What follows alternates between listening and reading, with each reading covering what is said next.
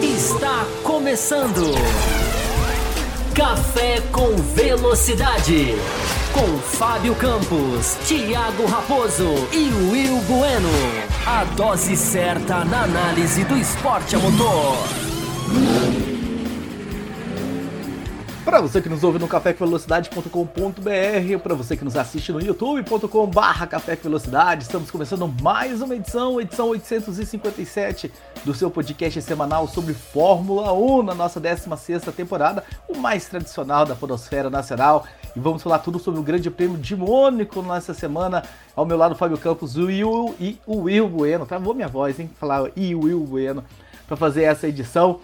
Sejam muito bem-vindos, sejam bem-vindos a todos vocês que já estão aqui no chat. Estou vendo a conversa já rolando bem legal aqui. Geraldo, Anderson, José Júnior, Marcelo Davi. Só para falar os que eu estou vendo aqui na tela sem ter que rolar, daqui a pouco o Fábio Campos fala um pouquinho mais da galera que está aqui com a gente. Mas vamos lá, Will Bueno, seja muito bem-vindo para mais uma edição pós-Grande Prêmio de Mônaco. Você que é um defensor ferreiro dessa pista, Will Bueno não deve sair Mônaco do calendário, mas enfim, ficou um pouco a dever essa prova, não ficou não? Quais são as suas impressões gerais? Seja muito bem-vindo, Will Bueno. Saudações, Thiago Raposo, Fábio Campos, ouvintes, espectadores do Café com Velocidade. Olha, Raposo, eu sinceramente, eu, eu achei, eu, eu achei uma, tem, tem, algumas coisas interessantes desse GP de Mônaco. É, e ontem, é, nessa. No pós-chuva, né? É, não, mas é, até antes chuva. É, eu, eu, acho que Mônaco é, não tem que sair. É, exatamente. Não tem que sair, porque esse final de semana ficou muito claro que Mônaco é uma pista onde separa os grandes pilotos dos pilotos comuns ou pilotos abaixo dos comuns. E eu vou explicar isso mais é, mais para frente aqui no nosso, nosso programa. Muito bem, muito bem. Ansioso para ouvir a tua explicação sobre esse assunto. Fábio Campos, seja muito bem-vindo também. Apareça, Fábio Campos. O povo, o público quer te ver. Liga sua câmera aí, mas enfim. Fábio tá Campos. Tá quase, tá quase. Pode falar, tá quase. 19 vitória de Max Verstappen. Uh, está duas de se igualar a Ayrton Senna. Realmente cada vez mais dominante. 39, né? 39. O que, que eu falei? 19. Não, 19 há muito tempo, né? 39 duas de chegar no Senna. Enfim, pensei uma coisa e falei outra. E numa pista que se esperava, talvez, né, aquela coisa, os conceitos, né, os conceitos que são formados na cabeça das pessoas. Pista de rua, Pérez, pista de rua, Pérez. E não deu para o Pérez, vacilou na classificação, teve que vir para uma prova de recuperação que foi mal executada. E o Verstappen venceu, ampliou ainda mais a, a, a liderança e segue nadando de braçada, Fábio Campos. Seja muito bem-vindo. Olá para você, Raposo. Olá para o Will Bueno. Expectativa de uma ótima edição hoje, com debate, com análise, quebrando conceitos, quebrando, digamos assim, certas superficialidades. Hoje a gente vai analisar. Eu acho que a gente tem muita análise para fazer, principalmente no que aconteceu com Aston Martin uh, durante a corrida. Naquele momento de chuva, de Alonso, de ganha, de não ganha, de vai, de não vai. É, eu confesso para você, Raposo, antes de te responder, que eu estou impressionado, assim, como que as pessoas gostam de, é, de bater martelo, né? E se esquecem que, ou não sabem, que há uma enorme diferença entre errar a estratégia e fazer uma aposta. Mas eu vou falar sobre isso ao longo do programa, porque, olha, tem muita coisa para a gente analisar. E não vamos dar resposta definitiva, não, porque a análise muitas vezes é você apresentar os elementos para as pessoas reforçarem as suas crenças ou mudarem. É, num final de semana em que reforçou-se a crença, se é que precisava ser reforçada, do que são as 500 milhas de Indianápolis, né? Também estão na pauta, a gente vai falar mais para o final do programa, né? Que coisa absolutamente, é, que exemplo, né? Do que é trabalhar pró, pró, PRO, acento, pró esporte. É, mas, Raposo, dito tudo isso, para a gente já começar aqui nos nossos pormenores, é, é, o Will Bueno está impressionado né, com essa questão dos companheiros de equipe, como que o Mônaco deixou ali pilotos em situações embaraçosas. É, eu acho, Raposo, para falar um pouquinho rapidinho, antes de esmiuçar entre Verstappen e Pérez, é, tá dando eco aqui, estão falando, né? Eu, vou, eu já já vou dar uma olhada aqui. É, para mim tá bom. É, o Verstappen foi absolutamente genial de uma maneira que você precisa entender para ver a genialidade dele, porque essa é uma característica da Fórmula 1 moderna. É, a genialidade é muitas vezes oculta ou semi-oculta, porque não é a Fórmula 1 das grandes ultrapassagens, das brigas roda a roda, isso independente da pista. É, Mônaco não seria assim. Muito boa essa discussão de Mônaco, hein? Quero, quero tê-la também. Muito boa essa discussão do, do, do, de onde colocar Mônaco, do que, que representa Mônaco. Esse final de semana deixou boas, boas, bons elementos para análise. Mas o Verstappen conseguiu ser genial, e eu vou explicar por que durante o programa. E o Pérez, não tem nada que deixe mais claro, Raposo, a capacidade de um piloto do que uma disputa pelo título mundial. Não existe transparência maior. Não é a Fórmula 1, não é um qualifying, não é a Rouge, não é a 130R, não é Mônaco. Disputa pelo título mundial. Se você quer saber do que um piloto é capaz, coloque esse piloto para disputar um título mundial. Daqui a pouco a gente entra mais sobre esse assunto. Muito bem, muito bem, muita coisa para ser falada neste programa. E uma curiosidade, Fábio Campos, ia acontecer uma curiosidade que você não gosta muito, mas o frio de Curitiba evitou que isso acontecesse. Hoje nós estaríamos uniformizados aqui. Eu também estou com a minha camiseta da Renault. Não, ia ser, ia ser legal, ia ser legal. Ia ser, é só você fazer como eu, você coloca ela por cima. Você já poderia ter feito isso. Inclusive, você... você... ia ficar vermelho e preto. Você ia ficar vermelho e preto, que ia ficar muito bonito, inclusive. É uma, cor, é uma combinação muito, muito bonita. Cores do Atlético Paranaense, muito bonitas mesmo. Não só. Não só. Mas enfim, Fábio Campos, antes da gente começar a falar do programa, vamos falar sobre coisas boas, né? Hoje é uma segunda-feira pós Grande Prêmio. O que, que significa isso? Significa que a gente tem um programa extra. Dois os apoiadores, hoje, os apoiadores da faixa Cappuccino Extra Forte e Premium, que tem direito a um, um bloco extra toda segunda-feira pós-corrida. Hoje fiquem ligados, assim que acabar aqui esse bloco aberto, a gente vai mandar num grupo especial que tem só de divulgação de link, é um grupo fechado, ninguém conversa nesse grupo. É só para divulgar o link mesmo, para o pessoal entrar e assistir o bloco extra. Quer dizer que aquele cara que apoia com menos de um real por dia pode ter acesso a um bloco extra hoje, independente de meta. Exatamente, exatamente. E, e, e, com uma vantagem, né? A mais que é Apoiadores da faixa Premium, né, que são apoiadores da faixa mais top que a gente tem, eles têm direito a participar deste bloco. Então, a cada segunda-feira que tem esse bloco extra, uma pessoa, um, um apoiador. Participar aqui, né? Participar aqui. Exatamente, um apoiador novo aparece. E hoje nós teremos a presença do nosso querido Clinton Brito, ah, que, que já era para ter participado pós-Imola, mas como não teve Imola, enfim, ele caiu para Mônaco.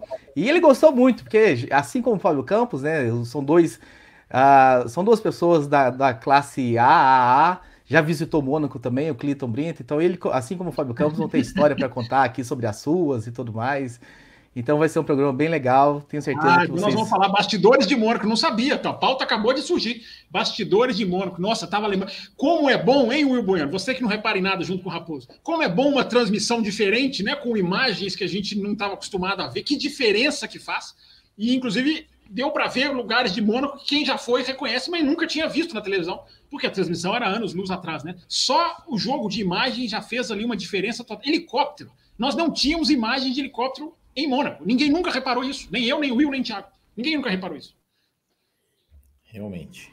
Mas eu achei as, as imagens do helicóptero bem afastadas. Não sei se por, por questões de prédio, não poder voar tão baixo.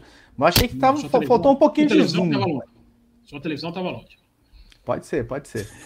Mas enfim, Fábio Campos, além, enfim, de tudo que eu já anunciei, o bloco extra hoje, o que, que mais que a gente pode falar para os apoiadores para as próximas semanas? Algumas datas que vem por aí, Fábio Campos, de anúncios, de sorteios e tudo mais. Ó, rapidinho, tem novidade legal, hein?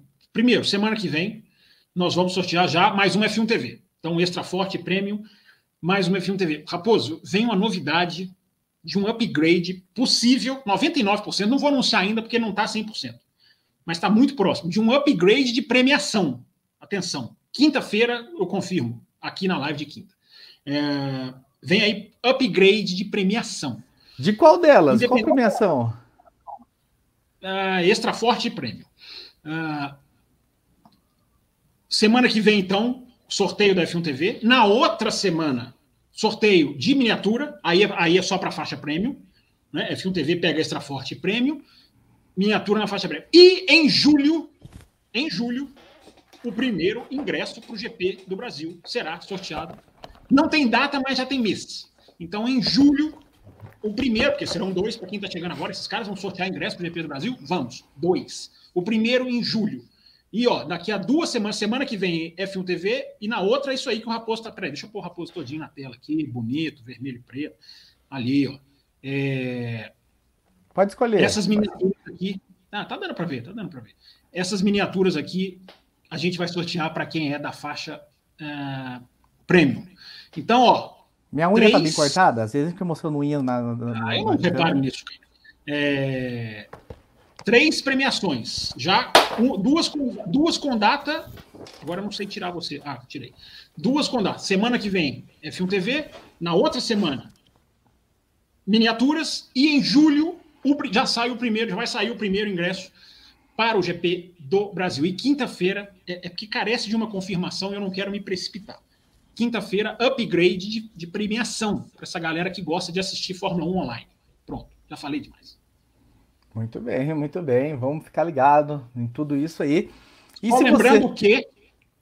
Isso, você vai falar, né? Esse, esse você seu, eu já te conheço há tanto tempo que eu, eu já sei o que, que é. Vai. E se você está ouvindo tudo isso e quer se tornar um apoiador, não sabe muito bem como fazer, existem duas, três formas agora. Você pode entrar pelo apoia.se barra Café Velocidade, que daqui a pouco o meu uh, produtor de imagens vai colocar, já está aí embaixo. Você pode se tornar membro também pelo YouTube. Tem aí um. Embaixo da tela tem um Seja Membro, você clica lá. Mas cá para nós, você quer realmente ajudar isso aqui? Faça via Pix. Porque. A, não, fala, assim, não fala assim, todos ajudam, não fala assim. Mas essas ferramentas dão aquela mordidinha, né? O Pix não, o Pix é 100%. O, Pix o seu apoio é 100%, enfim, aproveitado pelo programa. Inclusive, para a gente já emendar, vamos começar, né, Raposo? Mas rapidinho, já tem Pix que chegou da Camila, daqui a pouco a gente já puxa. A Camila já mandou o Pix dela aqui, já fazendo super chat, também via Pix. Você pode apoiar via Pix ou fazer superchat via Pix. Vambora, Raposo, vambora. Muito bem, muito bem. E a Thaís pediu e eu vou obedecer a Thaís aqui, Fábio Campos. O Will Bueno, décimo. 39, lá vinha eu com 19 novamente. 39 vitória do Max Verstappen. Ah, uma vitória tranquila, mas no sábado não tão tranquilo, né? Teve que vir buscar a pole ali, a Aston Martin comemorando uma possível pole do, do Fernando Alonso. Ele teve que vir na última volta. Foi uma classificação bem emocionante. A gente vai falar mais da classificação daqui a pouco. Mas uma vitória bem tranquila, ao estilo que está sendo as vitórias do Max Verstappen e da Red Bull nessa temporada. É, sobrando, podendo administrar o equipamento e vencendo até com uma certa tranquilidade. Vamos comentar um pouquinho sobre o vencedor, Will Bueno, para agradar nossa querida Thaís Gomes. É, tranquila, pero não muito, né? Porque tem, te, teve ali uma a, a, questão da, da chuva ali, que a gente vai falar da, da, da a parte ali da estratégia, né? Tudo, tudo, todo esse, esse, esse, esse momento, né? Que é, da corrida onde, onde veio a chuva e tudo mais. Uh, você pegar a volta do Verstappen, é, porque quando a chuva começou, né, deu aquela, aquele aperto, o, o, Verstappen ele tinha passado do boxe, então ele deu uma, uma volta pré-pit stop é, um pouco complicada. Ele chegou ali, dar umas escorregadas, o tempo todo brigando com o carro, é, teve, teve, teve, assim, é, é digamos, uma, é, é, uma, uma, dificuldade técnica, vamos dizer assim, para ele controlar o carro ali naquele momento antes de parar, de parar nos boxes. Uh, mas, 39 vitória do Verstappen, e só que eu, eu acho que o grande destaque desse final de semana em termos de Max Verstappen foi a pole position, né? Foi a pole position que ele fez ali, qualificação é, algo assim. é, todo mundo já estava dando praticamente como certo que o Alonso seria pole position, porque nos dois primeiros setores o Verstappen estava tá, mais lento. É, e se você assistiu a um board do Verstappen, a um board do, do Max Verstappen, uh, nessa volta da pole position, ele é, é, é, é aquilo que eu falo, é aquilo que eu falo, que é por isso que Mônaco não pode sair do calendário. Porque você vê um cara andando naquela pista estreita, naquela pista com curvas lentas, naquela pista que exige realmente técnica de um piloto, saber controlar o carro naquele, como né, dizia Nelson Piquet, andar de bicicleta na sala, é, andar rápido e, e, andar no limite e extrair é, aquele décimo de segundo é, que faz a diferença entre você largar em primeiro e largar em segundo, é, é, é, é, algo assim, é, é, algo espetacular de você ver. Se você vê a volta do Max Verstappen, o quanto que ele tirou de fina dos muros, é, e na reta dos boxes, quando ele, quando ele faz, depois que ele faz ali Anthony Nogues, ele entra na reta, quando ele vai jogar um carro um pouco mais para a direita ali para é, cruzar a linha de chegada, ele chega a encostar no muro. Ele até, ele até brinca no rádio, né, quando o, o, entra o rádio dizendo que ele foi o pole position. Uh, ele dá risada, ele fala assim, né? Tipo assim, meu, eu, eu tirei várias finas do muro e na reta eu cheguei a tocar no muro. Uh, então foi é, é, algo assim espetacular. Uh, o Max Verstappen ele vai cada vez mais é, escrevendo né, o seu nome na história da Fórmula 1 como, como um dos grandes, né? Acho, acho, acho que ninguém aqui duvida de que o Verstappen ou já é, se, se tem alguém que não considera que o Verstappen já é um dos grandes da história da Fórmula 1, é, ele vai chegar. Se ele, não, se ele ainda não é, ele vai ser, é, talvez até o maior da história da Fórmula 1. Uh, ah, e quando a gente for lá atrás, é, contar a história do Max Verstappen, lá, lá, na frente, né? ou seja, contar a história do Max Verstappen, da, dos feitos da carreira do Max Verstappen, uh, eu acho que essa pole position em Mônaco, essa volta em Mônaco, acho que foi é uma das coisas que a gente vai, que a gente vai se lembrar, porque foi realmente espetacular.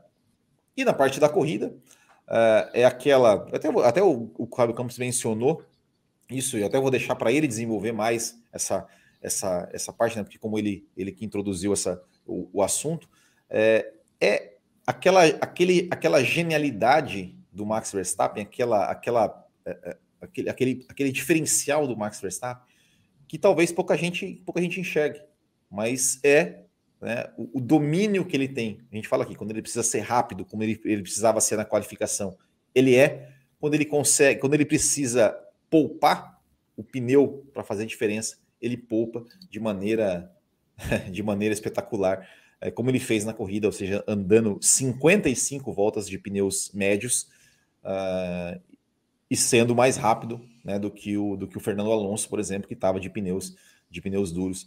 É, enfim, aí essa parte eu vou deixar mais para o Campos desenvolver, mas é. Não, vai deixar nada, falou tudo. É... não, mas é, mas, não, é, mas é isso, assim. Você foi atender a Thaís, Raposo, eu tô aqui há meia hora esperando. Eu quero, falar do Qualify ainda, hein, só que Não, mas enfim, é mais uma vitória que mostra realmente a diferença né, uh, do, dos gênios dos pilotos comuns. Né, e acho que ficou muito claro esse final de semana. Os dois pilotos das duas principais equipes com seus companheiros de equipe.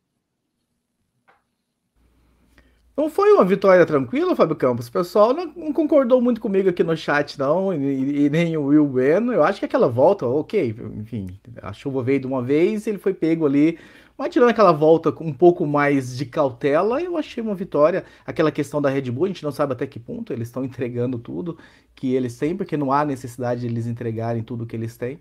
Eu achei mais uma vitória muito tranquila. O Alonso em nenhum momento chegou ao meu ver, a, a colocar em risco essa vitória do Max Verstappen. Não, ele colocou, ele colocou, cara. Vamos, vamos, vamos analisar, mas. Vamos, é, vamos. Eu, eu, Raposo, você viu que você está vendo que eu estou fazendo uma bagunça aqui, né? Eu coloquei aqui, a gente está pequenininho, agora não sei, é, não sei voltar. Pronto, já fizeram aí, já corrigiram. Os caras são rápidos no negócio.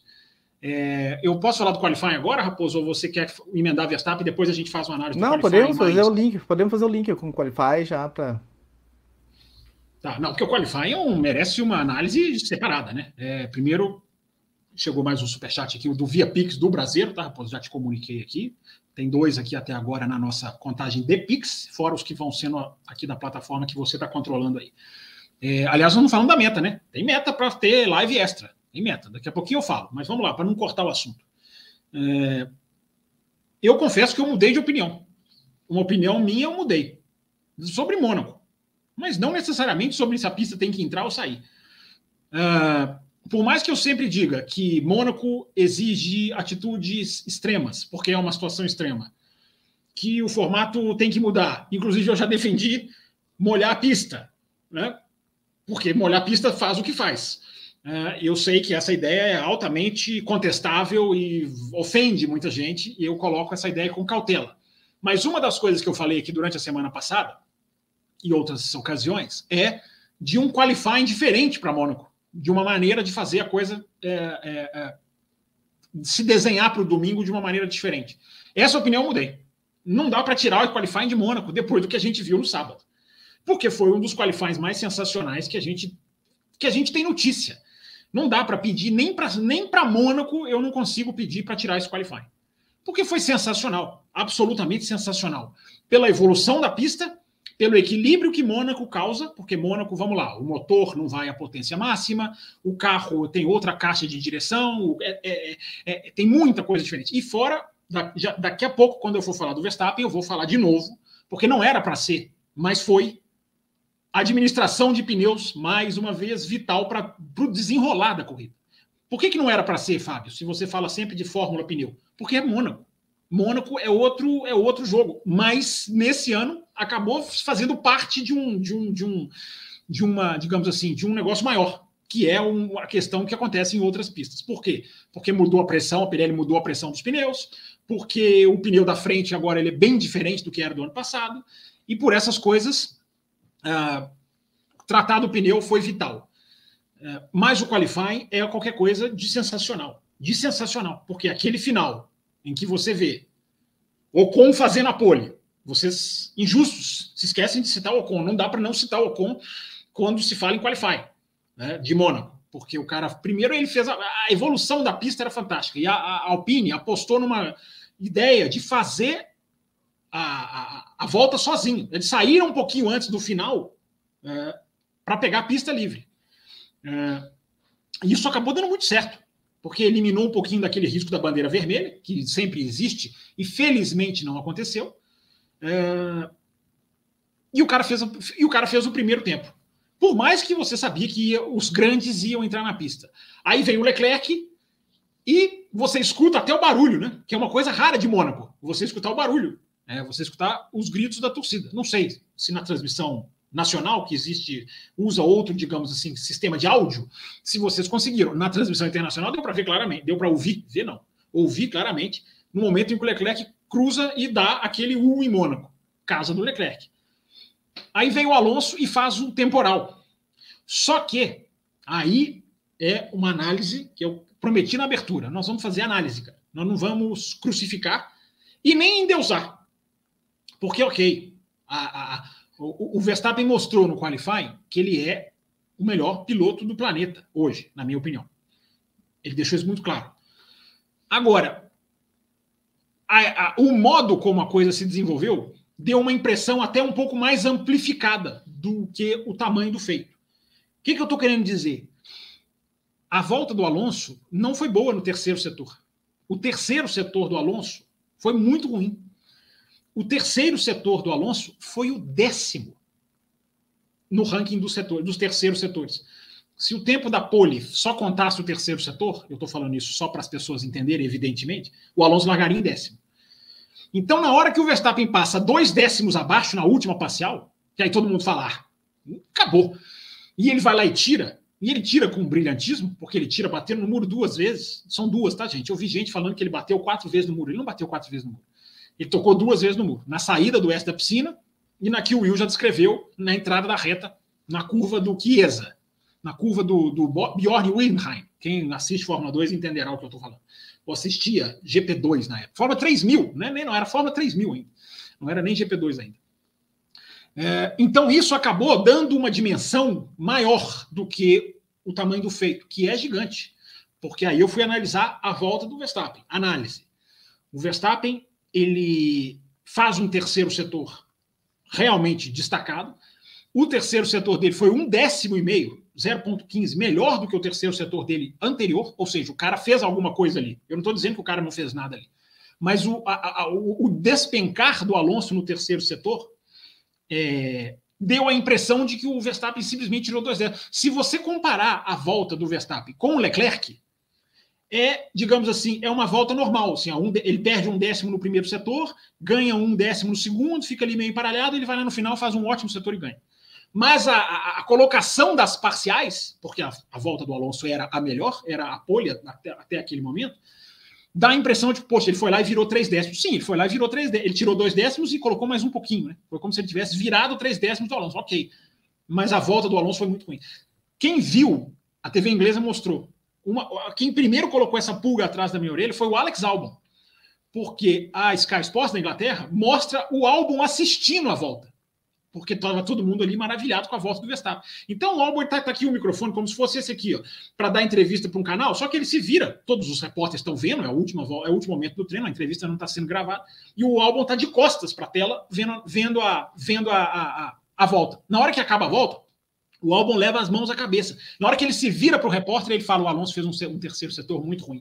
Gente, piloto, não tem ninguém melhor do que piloto e engenheiro para falar isso. Os caras descobrem na hora, porque o computador está lá dando para eles na hora. E depois eu fui analisar, eu fui atrás, e, e é realmente o Alonso fez o décimo, ter, o terceiro setor do Alonso foi o décimo. Então isso eu acho que amplificou, mas eu não estou dizendo, é, é, sempre bom deixar para aqueles malucos, né? É, eu não estou dizendo que o Verstappen não foi brilhante. Foi brilhante. E aí, Raposo, já começa a cair o seu argumento de que ele não teve dificuldade. A dificuldade no sábado, para começar no sábado, eu vou chegar no domingo para começar, a dificuldade do sábado foi essa. Porque se ele não, não faz não, a mas eu tava, eu tava falando da corrida só. Sim, eu sei que está dizendo do domingo, eu sei. É, mas só para dizer do final de semana, porque é meio que a capa do café, enfim, é meio que o nosso, o nosso título, enfim. Então, só para deixar tudo muito, muito claro. Agora, o Qualify, repito, o Qualify não dá para pedir o fim desse Qualify é, em, em, em Mônaco, quase que eu falei Monza, do jeito, do jeito que foi. É, você vê o Alonso fazer o que fez, o nível que o Alonso pilota, depois a gente vai entrar nisso é, é aquele qualifying de ficar pregado na tela e o, o, o, Max Verstappen ir buscar do jeito que foi, eu repito, a freia, o destaque do Max no terceiro setor foi a freada na rascasse. A freada na rascasse foi onde o cara ganhou um décimo e meio.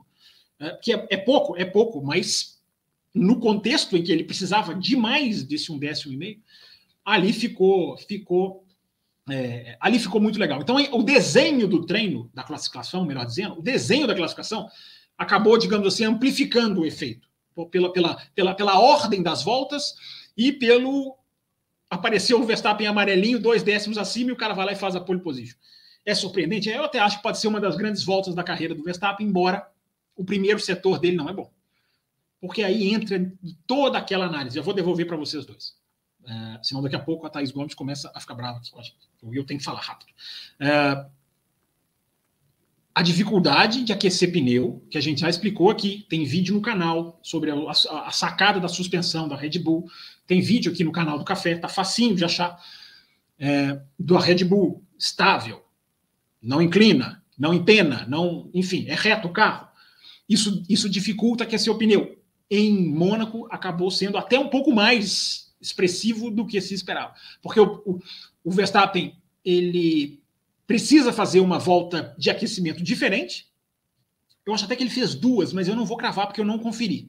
Eu acho até que ele faz duas voltas. Se ele faz duas, é, é a comprovação disso que eu estou falando. E o pneu demora a aquecer e vai aquecer no terceiro setor. Porque o pneu, quando ele faz o primeiro setor, o pneu dele ainda está muito frio. Isso a Red Bull informa isso, os engenheiros, os repórteres apuraram isso. Não estou falando da minha cabeça. Até porque eu não tenho a menor capacidade de julgar isso a olho nu se o, piloto, se o pneu está assim assado. É, então, exatamente, diz aqui o Marcelo David, a pancada do Jeco, ela, ela, ela, ela vai nessa linha. Porque o, o Pérez, nas duas, digamos, absurdas situações que ele passa, na Austrália e na, em Mônaco, é praticamente na primeira curva. Na Austrália é na terceira. É, é, é no começo da volta. É o cara que não consegue aquecer o pneu, porque o carro tem essa dificuldade. Falei muito, não falei, Raposo? As Dá para falar um programa agora para descansar um pouquinho. Mas agora vou fazer análise do Verstappen domingo, porque eu ainda não te respondi, né? Enfim. Mas vamos, deixar o Will Bueno falar um pouquinho, senão a Thaís, você sabe, a Thaís vai pegar o nosso pé aqui, a gente quer. A gente não quer a Thaís brava com a Mas gente. Mas o Will já falou do qualifying, mais alguma coisa do qualifying? Eu quero trazer, já para a gente continuar falando de, de, de enfim, uh, já que já falou, já falou do Verstappen. Você falou do qualifying, falou não, Will? Falei, falei. Boa. Eu quero já trazer o primeiro super chat já para a gente já começar a fazer um mix de assuntos aqui e hum. devolver para o Fábio Campos, o Will Bueno. Mas o assunto que você trouxe, inclusive na sua abertura, do Gabriel Gaia, o que falar sobre Stroll e Pérez? Só barbeiragem no final de semana todo? A diferença para os respectivos companheiros de equipe ficou gritante demais para a gente já, enfim, já começar a abordar também os companheiros de Verstappen e Alonso que a gente vem abordando aqui. É, é isso, né, Raposo? É aquilo que eu falei no começo, né? Assim, é, o Mônaco ajuda a separar um pouco, né? É, separar muito, né? O, o, piloto, o grande piloto do, do, uh, do piloto comum. Ou seja, você vê uh, o Sérgio Pérez, o rei das ruas, o cara né, que olha, vai, vai desafiar o Max Verstappen pelo título, né? Que isso estão tentando vender. É, é o Campos falou. É, é, a, gente, a, gente, vê a, a, a, qualidade de um piloto quando ele está disputando o título. Né, disputando, Will, entre aspas, só, tá? Ah. Só para só dar continuidade, eu vou falar uma coisa na sua área. Para ilustrar o seu comentário, vou entrar na sua área. É, será por isso que Mônaco tem cinco vitórias do Graham Hill, seis do Senna, cinco do Schumacher? É, você vê como os grandes dominam o Mônaco, né? Quatro do Prost, que não, não deve ser esquecido. Prost e Senna, acho que eles fecharam quase que uma década, né? Sim. Eu acho que tem quase uma década que eles fecham, só os dois ganham o Mônaco, né? Não sei quantos anos exatamente foi. Algum ouvinte pode correr atrás aqui e, e trazer para a gente. Mas só para ilustrar o seu comentário dessa questão de Mônaco. É, exato. É, é, e aí, assim, o, pô, o, o, o, cara bate no, bate no Q1, bate no Q1, fica fora, perde a chance de, de enfim, continuar né, é, disputando, esse disputando é sempre entre aspas, tá? Porque a gente sabe que não tem disputa, mas enfim, ele acha, ele sonha, é, as pessoas querem vender que tem uma disputa, mas a gente sabe que não tem. Mas, é, enfim, era, era né, a chance dele é, superar o Verstappen, porque a corrida de rua é, é, a, é a casa dele e ele poderia diminuir a vantagem, e aí no qualifying bate no Q1, que já compromete totalmente seu final de semana, e na corrida também, o desempenho é, parou ali, é, acho que praticamente serviu de cobaia né, para o Verstappen ali, para tanto tanta troca de pneus que ele fez ali, mais para ver, né, para que a equipe fez para tentar talvez ver qual era o melhor pneu para o Verstappen, enfim. É, constrangedor, constrangedor. Agora, mais constrangedor que o Pérez, é, só o Stroll, né? Só o Stroll. O Stroll, pelo amor de Deus, o que, foi? O que, que foi Aqui vai virar meme, né? Eu acho que aquelas Não, batidas vão virar meme. Né? É, é, o Stroll, o Stroll é, é, é né? O companheiro dele largando na primeira fila, ele ficando no Q2, uh, e na corrida, na largada, já faz, não sei o que, que ele achou que ele ia fazer ali, né? Com, com o Sargent, uh, já, enfim, e aí depois. Largada ele... eu perdoo, porque largada é confusa. Largada não, ok, ok. É, inclusive, né? Meu Deus, que punição absurda do Huckenberg. Ah, não, Deus, meu Deus. Deus. Absurdo. Impressionante a punição do Huckenberg, né? Não, absurdo, absurdo. Inacreditável. E nenhuma revolta, eu não sei na transmissão é. brasileira. Na transmissão não, internacional, não, assim, normal. Ah, é, foi punido, segue o jogo. Meu Deus, meu Deus, né? É, mas, simplesmente jogar o carro de forma bruta, sim, mas é. jogar o carro, né? Exatamente. Mas, mas enfim. Uh, e aí, né? Uh, e o, porque assim, a gente teve é, o Carlos Sainz, que rodou, é, o, o, George Russell, que também teve uma saída de pista, mas estava de pneus de pista seca. O Stroll já de pneu intermediário. Saiu primeiro né, na, da pista, depois ele saiu de novo da pista, né, que ele bateu e fez o. o não sei se acho que ele estava jogando pinball, sabe aquele joguinho de pinball que bate de um lado, bate do outro e, e tenta é ver se ele faz. Meme, né? Porque é, se faz, se faz algum ponto. É, e bate, e, enfim, é, é constrangedor. O Stroll, ele está em oitavo lugar no campeonato. Com o Alonso já pontos. vai botar o Alonso já vai botar quatro Exato. vezes mais pontos do que 27 pontos contra 93 do Alonso. É, é, é, é olha o peso que isso está tendo. Olha não, o peso no Mundial de Construtores, Will. Olha, é, a Mercedes. A Mercedes está, acho que está. Eu até, eu até vou olhar aqui. Um, um ponto, eu estou te falando. A Mercedes está a um ponto da Aston Martin. Um. É, olha o peso que isso tem exatamente, no campeonato. A um ponto, a um ponto da Aston Martin, exatamente. 120, 120 119. É, é, é. E, e, então, Matheus Pucci, como é que você vai defender agora? Você é. defendeu o Stroll no passado? É, sozinho. né? O Matheus, Matheus, né? O, o Raposo, né? Falando ali, né? Mas aí, ó, o Alonso ontem, ó, uh, com o segundo lugar, ele igualou o melhor resultado da Aston Martin de quem? Do Vettel, que foi duas na pista duas vezes, né? Duas vezes, é que uma não, não valeu por causa da gasolina. É. Tem gente que não quer ouvir. É. Né? Mas. Não quer ouvir. Enfim, tá aí, Agora, né? você sabe que o Stroll. O Stroll um carro muito pior, né? Diga-se de passagem, né? Duas vezes Verdade. um carro muito pior.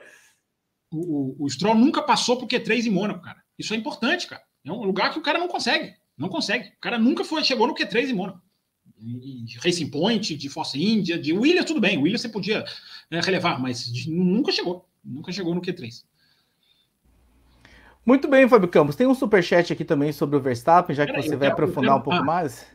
É, tá, tá, tá, tá, bagunçado, né? Porque agora eu quero falar do Pérez e do. do, do, do Mas vamos lá, vai, vamos, vamos, vamos seguir o superchat aí. Eu, eu, a primeira vez que eu li o superchat da Isabela Correia, eu, assim, eu li assim, boa noite, safety car em homenagem. Aí eu, não, não é safety car, é superchat. Não tem a cabeça de. Vocês não são youtubers tava, ainda na raiz. Eu tava falando de Santa Catarina. Que... Tem que ser mais youtubers. Vocês dois têm canais, têm lives, têm projetos e não captaram ainda. Né? Em homenagem à volta lendária do Max, finalmente ele completou pole Jeddah 2001, 2021 em Mônaco 2023. Não entendi a pergunta. É, eu não achei a volta lendária, eu já, eu já falei, pode, podem ela, inclusive discordar de mim. Tá a volta foi sensacional. Eu classifico como sensacional. Está se referindo àquela, àquela volta lá em Jeddah 2021, que seria uma super volta se ele ah, não batesse sim, é na última curva. E se, sim, sim. Aquela assim, você sabe, você sabe quem faz, você sabe, é, é porque, vamos lá, eu, eu, gosto de fazer essa análise e eu não quero dizer que eu estou certo. Podem me contestar. Você sabe uma volta lendária em Mônaco? Por que, que, eu, por que, que eu tô falando que a, volta do Verstappen não é lendária? Porque ela foi. A impressão que a gente tem lá do mais dois décimos e o cara fazer a pole é muito agravada pela, pelo mergulho do Alonso no terceiro setor, que foi o décimo, que eu já falei. Mas isso, repito, se não tira o brilhantismo do terceiro setor do cara, que ganhou um décimo e meio na freada da Rascasse. É, uma volta, cara, que você vê na totalidade, que ia ser sensacional, essa ia ser lendária, foi a do Leclerc no ano passado, quando o Pérez bateu e interrompeu o treino em Mônaco, a classificação em Mônaco. Vocês lembram disso? Vocês não lembram de nada, né? É, o Pérez bate, o Leclerc está lá na frente, ele já está lá na tabacaria, entrando no oeste da piscina. Mas bandeira vermelha para tudo. É, então ele tem que interromper. Naquela volta, ele estava baixando quatro décimos da volta dele mesmo.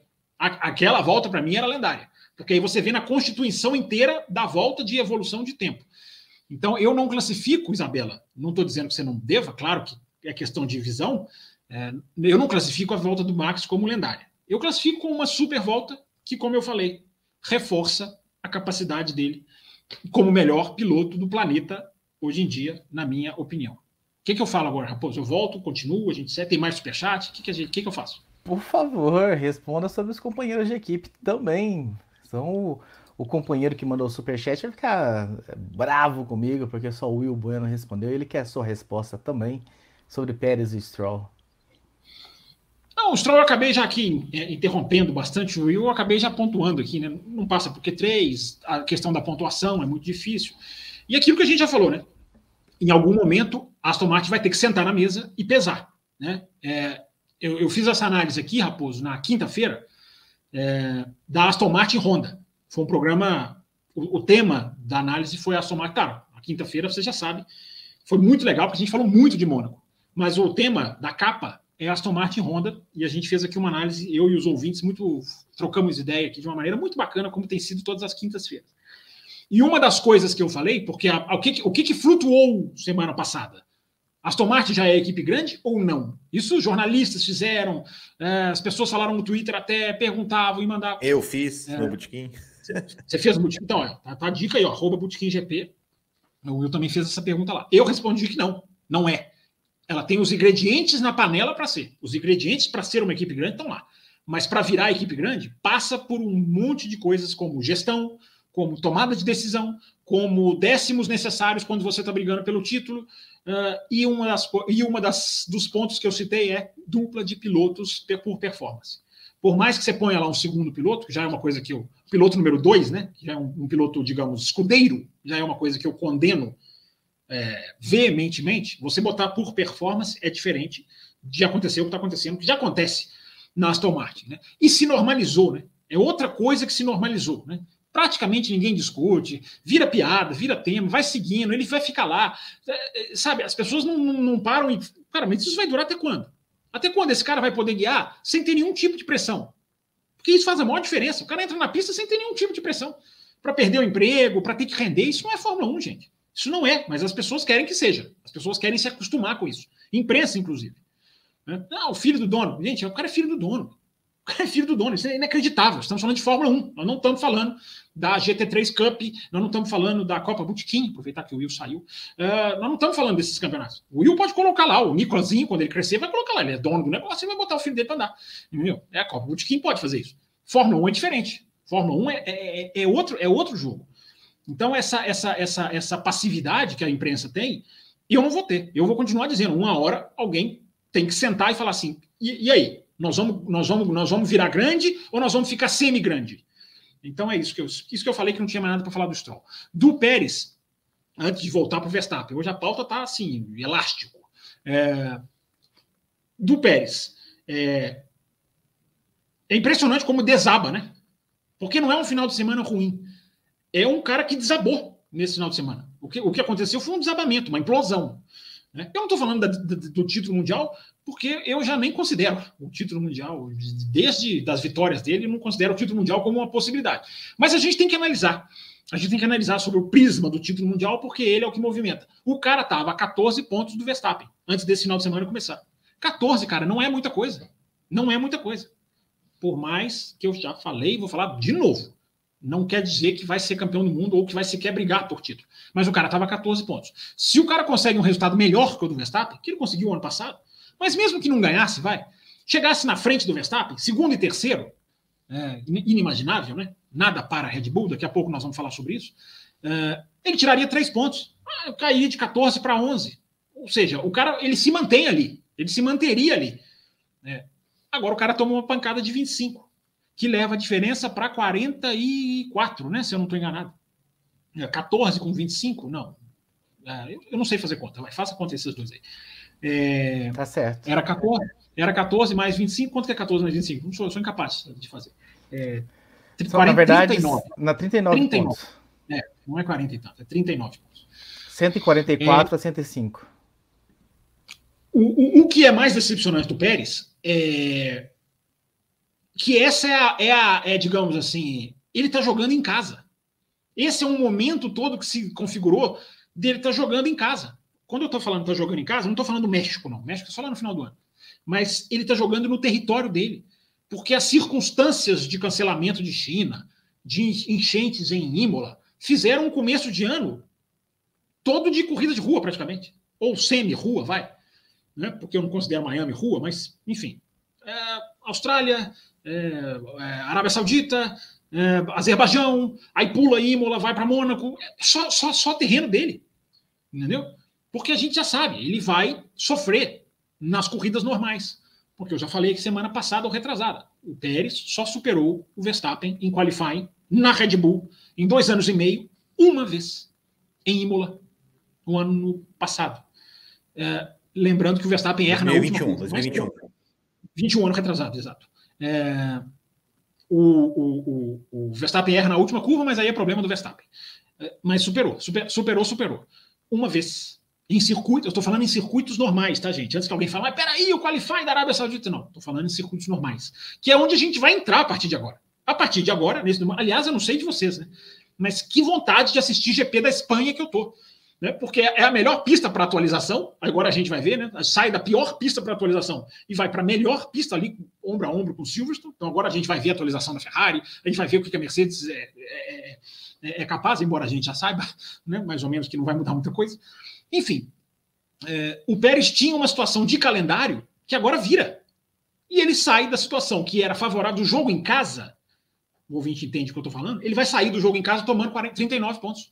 40 pontos praticamente. Era para ele sair até a frente. Mesmo se ele saísse à frente, eu ia estar fazendo esse mesmo comentário. Acabou o circuito de rua, quer dizer, vai voltar lá na frente. Canadá talvez ele tenha chance, Singapura lá na frente. Mas a gente vai. Agora a gente entra na temporada de circuitos de verdade.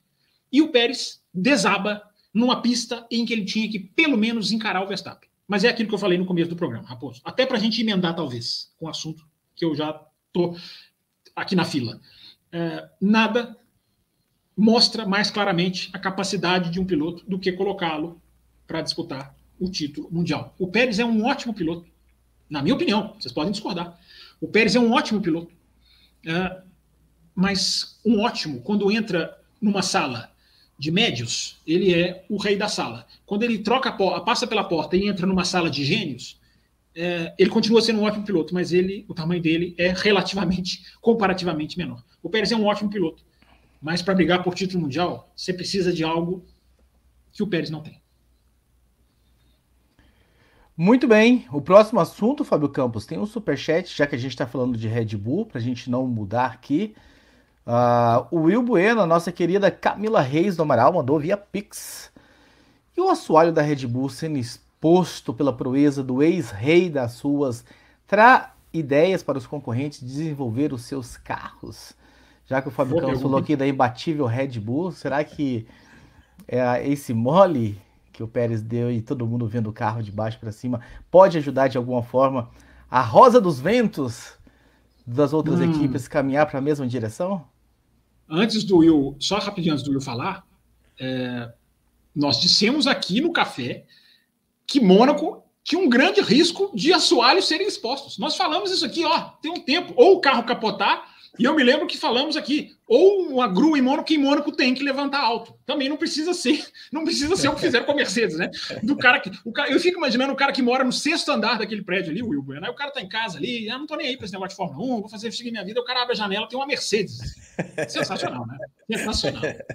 Sensacional. Eu tô, eu tô rindo aqui da, da, do, do Superchat que ela colocou, que ela já, já colocou ex-rei da rua, né? Já, já, em uma corrida. Sim, o pessoal é uma corrida, também. Pessoal é implacável, né? O pessoal é implacável. É, em uma corrida já virou, já virou ex-rei da rua. É, não, ó, ó, Thaís, é, é, claro, é claro que, que você, que, né, ou seja, o, o, o assoalho exposto ali da Red Bull, que é, tem ali o assoalho é responsável, não sei, 70, 80% de, da, da, carga de, da carga aerodinâmica ali do, do, do, carro da Red Bull, do downforce, daquilo que faz, né? O, o, grande o grande tchan do efeito solo, que é deixar o carro grudado no chão uh, para que, que seja mais fácil de, de, de, de fazer curva. Uh, é, é, claro que olhando aquilo, né, você tem, você revela parte do segredo. Você olha ali, todo mundo olha e, e, e, fala: opa, olha ali, pode ser ali, olha, ali, né, pode, pode ajudar a entender né, o, que, o que faz da Red Bull esse carro tão, tão dominante. É, agora, é, não é tão simples assim. Você não, infelizmente, não dá para as pessoas pegarem as fotos, olhar e falar: vou fazer igual. Vou fazer igual. Por quê? Porque é, a gente fala isso aqui há muito tempo é, a, a, Fórmula 1, ela é um carro de Fórmula 1, ele é tão, é, é, digamos, milimetricamente complexo e, e, e, interdependente ali, né? Ou seja, cada, cada pedacinho, ou seja, você não pode simplesmente mexer no colocar uma soalha igual da Red Bull, o seu carro vai virar. Por quê? Porque tem a suspensão, tem, a, tem as asas dianteira, traseira, uh, tem tudo, tudo que está ali interligado para fazer o seu carro ter o desempenho que ele tem. Então, então quer dizer que se você colocar um, o assoalho da Red Bull no carro da Mercedes, por exemplo, a Mercedes vai, vai, vai evoluir? Não, não, porque o conceito do carro é diferente. É, é o side pod, tudo, tudo é feito. É, aquele, aquele assoalho ele se encaixa perfeitamente em, em todo o conceito do carro da Red Bull. É, mas é óbvio, é óbvio que é, a, gente, a, gente, falou, né, desde que, desde que é, entrou né, o regulamento de 2022, é, a gente falou daquela coisa das, da Rosa dos Ventos, essa Rosa dos Ventos, ela vai cada vez ficando mais, é, para quem está chegando agora no café, a gente falou de Rosas dos Ventos, né, porque cada equipe ia seguir uma direção, ia seguir um conceito do carro no seu desenvolvimento. Essa Rosa, Rosa dos Ventos, ela está virando cada vez mais uma bússola, né, onde todo mundo aponta para o norte, e esse norte é o que é nós que é o que nós é. falamos que ia acontecer. Exatamente é. por isso que a gente usou a Rosa dos Ventos. É, que é esse norte que é que é a Red Bull. Ou seja, todo mundo quer é, copiar a Red Bull, todo mundo quer se inspirar na Red Bull para conseguir aí alcançar é, o mesmo sucesso, o mesmo desempenho que a Red Bull nesse, nesse conceito de carro. É, a gente está até mostrando aqui, né, para quem está vendo, né? É, quem tá no. Pra, só para quem está no áudio, né? Nossos, esse, na, ver, esse na verdade, é o da Mercedes, né? Só para deixar claro para o pessoal. Mas... É, é, é. Tem, tem, o da, tem o da Red Bull também, mas é, tá um pouquinho menor. É, eu concordo com tudo que o Will falou. Inclusive, teve um, um engenheiro que pediu anonimato, que ele falou assim: ah, cara, é muito difícil sem ter a dimensão da profundidade do assoalho, exatamente capital da Red Bull. Porque foram, foram perguntar para um engenheiro, e aí, agora você viu o resultado do assoalho da Red Bull. É, e eu não sei se esse engenheiro desconversou, eu não sei que engenheiro que é esse, que eu repito, ele pediu anonimato. É, mas ele falou, cara, não é tão bem assim, não. É, não é tão fácil assim, não. Ora, mas eu, cara, é muito importante, sem, mesmo que você não tenha geometria precisa, é, é muito importante você você saber o que, que o cara faz. Você tem a ideia da linha geral que o cara faz. Eu, na minha enorme ignorância em termos de engenharia, é, eu me recuso a achar que não vai mudar alguma coisa em certos carros, que não teve situação ali que o cara viu e falou: hum, aquela, aquele desenho, aquela curva, aquela extremidade. Porque eu vou até ampliar na tela aqui, ó. É, a extremidade aqui do assoalho, isso aqui é a parte importantíssima, porque é onde você dá, onde você sela o assoalho, onde você sela o ar, digamos assim. Eles falam seal mesmo em inglês. É onde você veda o ar, é onde você faz ali a coisa, a coisa ser realmente vácuo mesmo, né? neutraliza, estola. É, então, eu não, eu não, não, eu me recuso a acreditar que, que os engenheiros vão olhar aquilo ali e dizer, não, ah, não, não deu para aprender. Não, alguma coisa, tudo bem. Copiar exatamente, fazer igual, fazer um super, um super projeto, ok. É, pode, pode ser que não dê mesmo para fazer pelas imagens, mas é, é, são segredos revelados, como diria aquele filme de jornalismo, inclusive, muito bom. São segredos revelados. Eu, eu me recuso a acreditar que. Até porque nós estamos num momento. Porque se você vê o assoalho da Red Bull ou da Mercedes em Abu Dhabi, é uma coisa. Porque os projetos já estão encaminhados lá. Eu diria que já estão quase que, quase que encerrados em termos de conceitos. Nessa época do ano, agora, Mônaco, maio, ah, dá tempo dos caras falarem: opa, peraí, tem uma coisa ali que dá para a gente fazer. Dá tempo. Eu me recuso a acreditar que o que aconteceu em Mônaco não vai ser até positivo para a Fórmula 1 do futuro. Eu não estou falando que vai mudar o jogo, eu não estou falando que a Red Bull vai perder a sua superioridade, eu não estou falando que vão pegá-la num segundo. Mas é, ruim para a Fórmula 1 não foi. E a Rosa dos Ventos já está se materializando, né? Coloquei isso no meu Twitter semana passada. É, os carros estão todos indo para o lado da Red Bull na parte de cima. Né? A Williams não tinha side pod o ano passado, igual a Mercedes, muito parecido. Tinha uma entrada de ar um pouquinho mais destacada, mas não tinha side pod mudou no ano passado, o estilo decaído, né, que o, o sidepod vai decaindo da Red Bull, a Aston Martin fez, a McLaren já foi, a Renault faz, uh, agora a Mercedes também faz, enfim. Eu, eu, eu, coloquei lá no Twitter. Olha a Rosa dos Ventos aí, fazendo o que o Café falou. Convergindo todos para o mesmo norte. Muito bem, muito bem. O superchat sobre os assuntos da Red Bull nós já passamos aqui. Daqui a pouco eu vou ver, enfim, se tem mais algum. Mas é hora da gente falar de Aston Martin aqui eu também.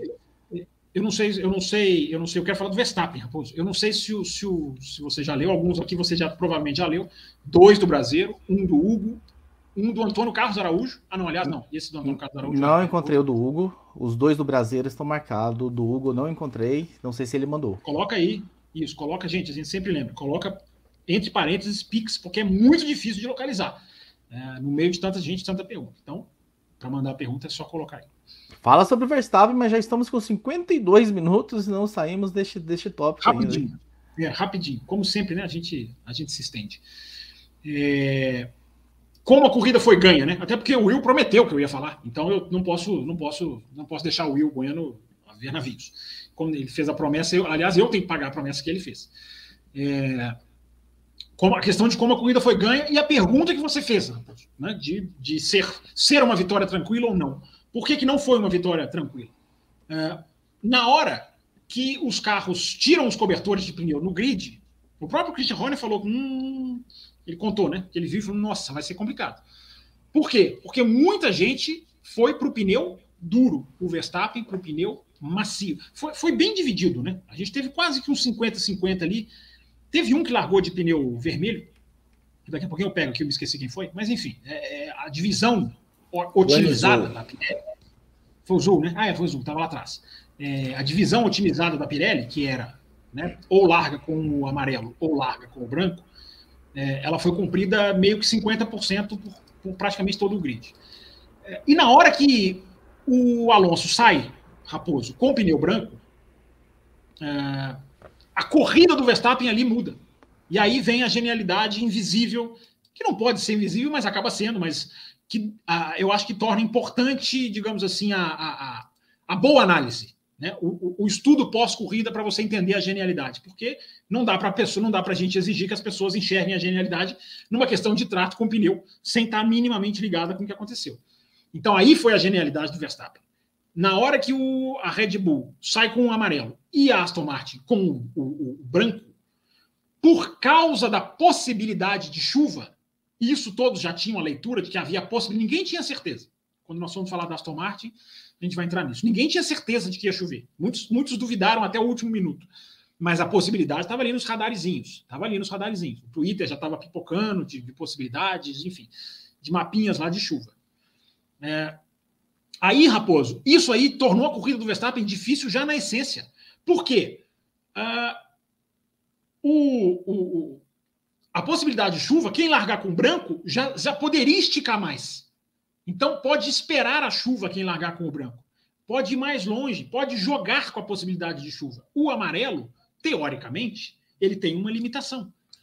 É, então isso, isso já embananou o negócio. Aí o que, que o Verstappen faz? O Verstappen vai e abre ali uh, 4, 5, acho que se estabiliza em 8, um pouquinho mais para frente, 8 segundos do, do Alonso. E fica ali, numa distância de segurança. Ele faz isso propositalmente.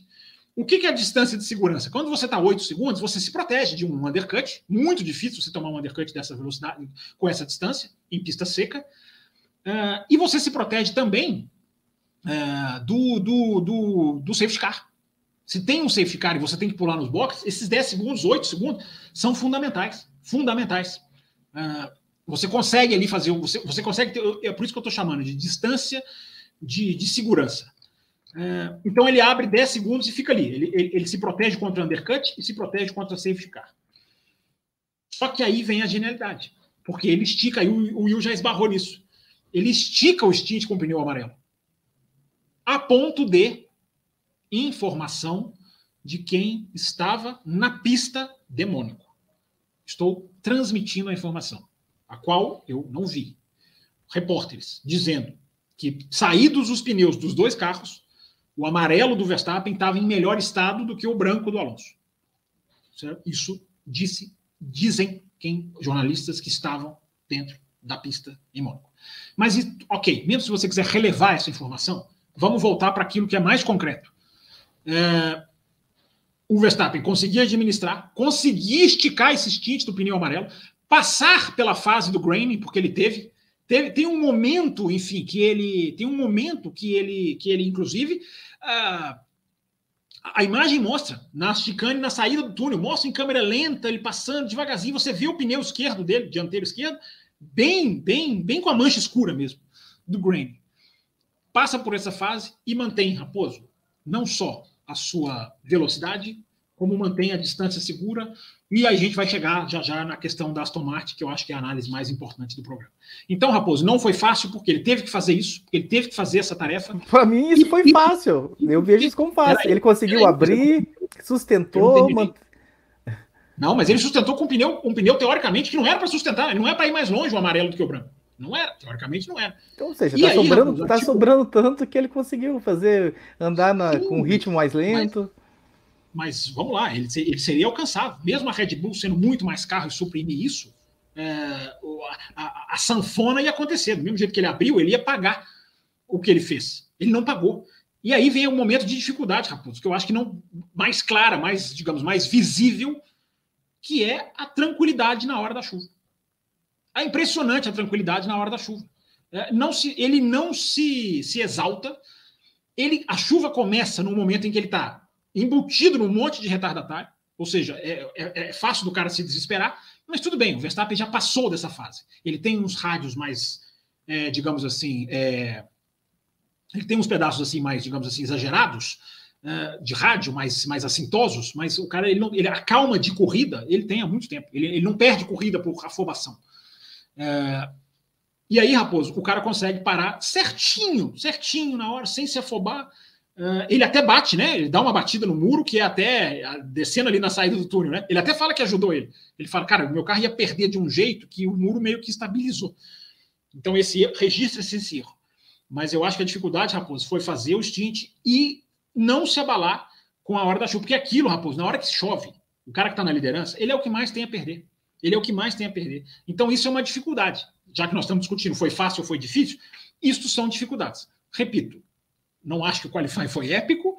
Acho que a corrida teve essa genialidade invisível de conseguir fazer um stint com pneu amarelo mais longo do que muitos, ou tão longo quanto muitos ou todos praticamente que estavam de pneu branco. O Norris, por exemplo, foi quem mais chegou perto, mas ele chegou até a volta 50 de amarelo.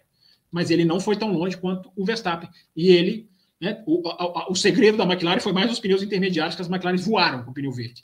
É, então fica registrado isso aí, Raposo, a minha, a minha versão dessa questão da genialidade do Verstappen, a frieza e a capacidade de andar rápido sem desgastar pneu. Mais uma vez, Raposo, mais uma vez, ele demonstra isso num nível estratosférico. Muito bem, muito bem. Registrando aqui o superchat do Brasileiro, né? Ao meu ver, o show do Max começou no qual e depois na aula de administração de pneus novamente. Aí, registrado aqui sobre sobre o que nós é comentamos. Eu quero agradecer muito o superchat do Abner Barreto, mas Abner, você manda um spoiler aqui da NASCAR, tem um pessoal que gosta de assistir depois. Não sei se a gente põe na tela, se o Fábio Campos quer colocar. Põe, mas... põe na tela aí, vai, Eles... põe na tela. Quem, quem não quiser tomar spoiler, põe a mão embaixo da tela aí, não vê. Aviso de spoiler, vamos falar o vencedor da 600, da Charlotte 600.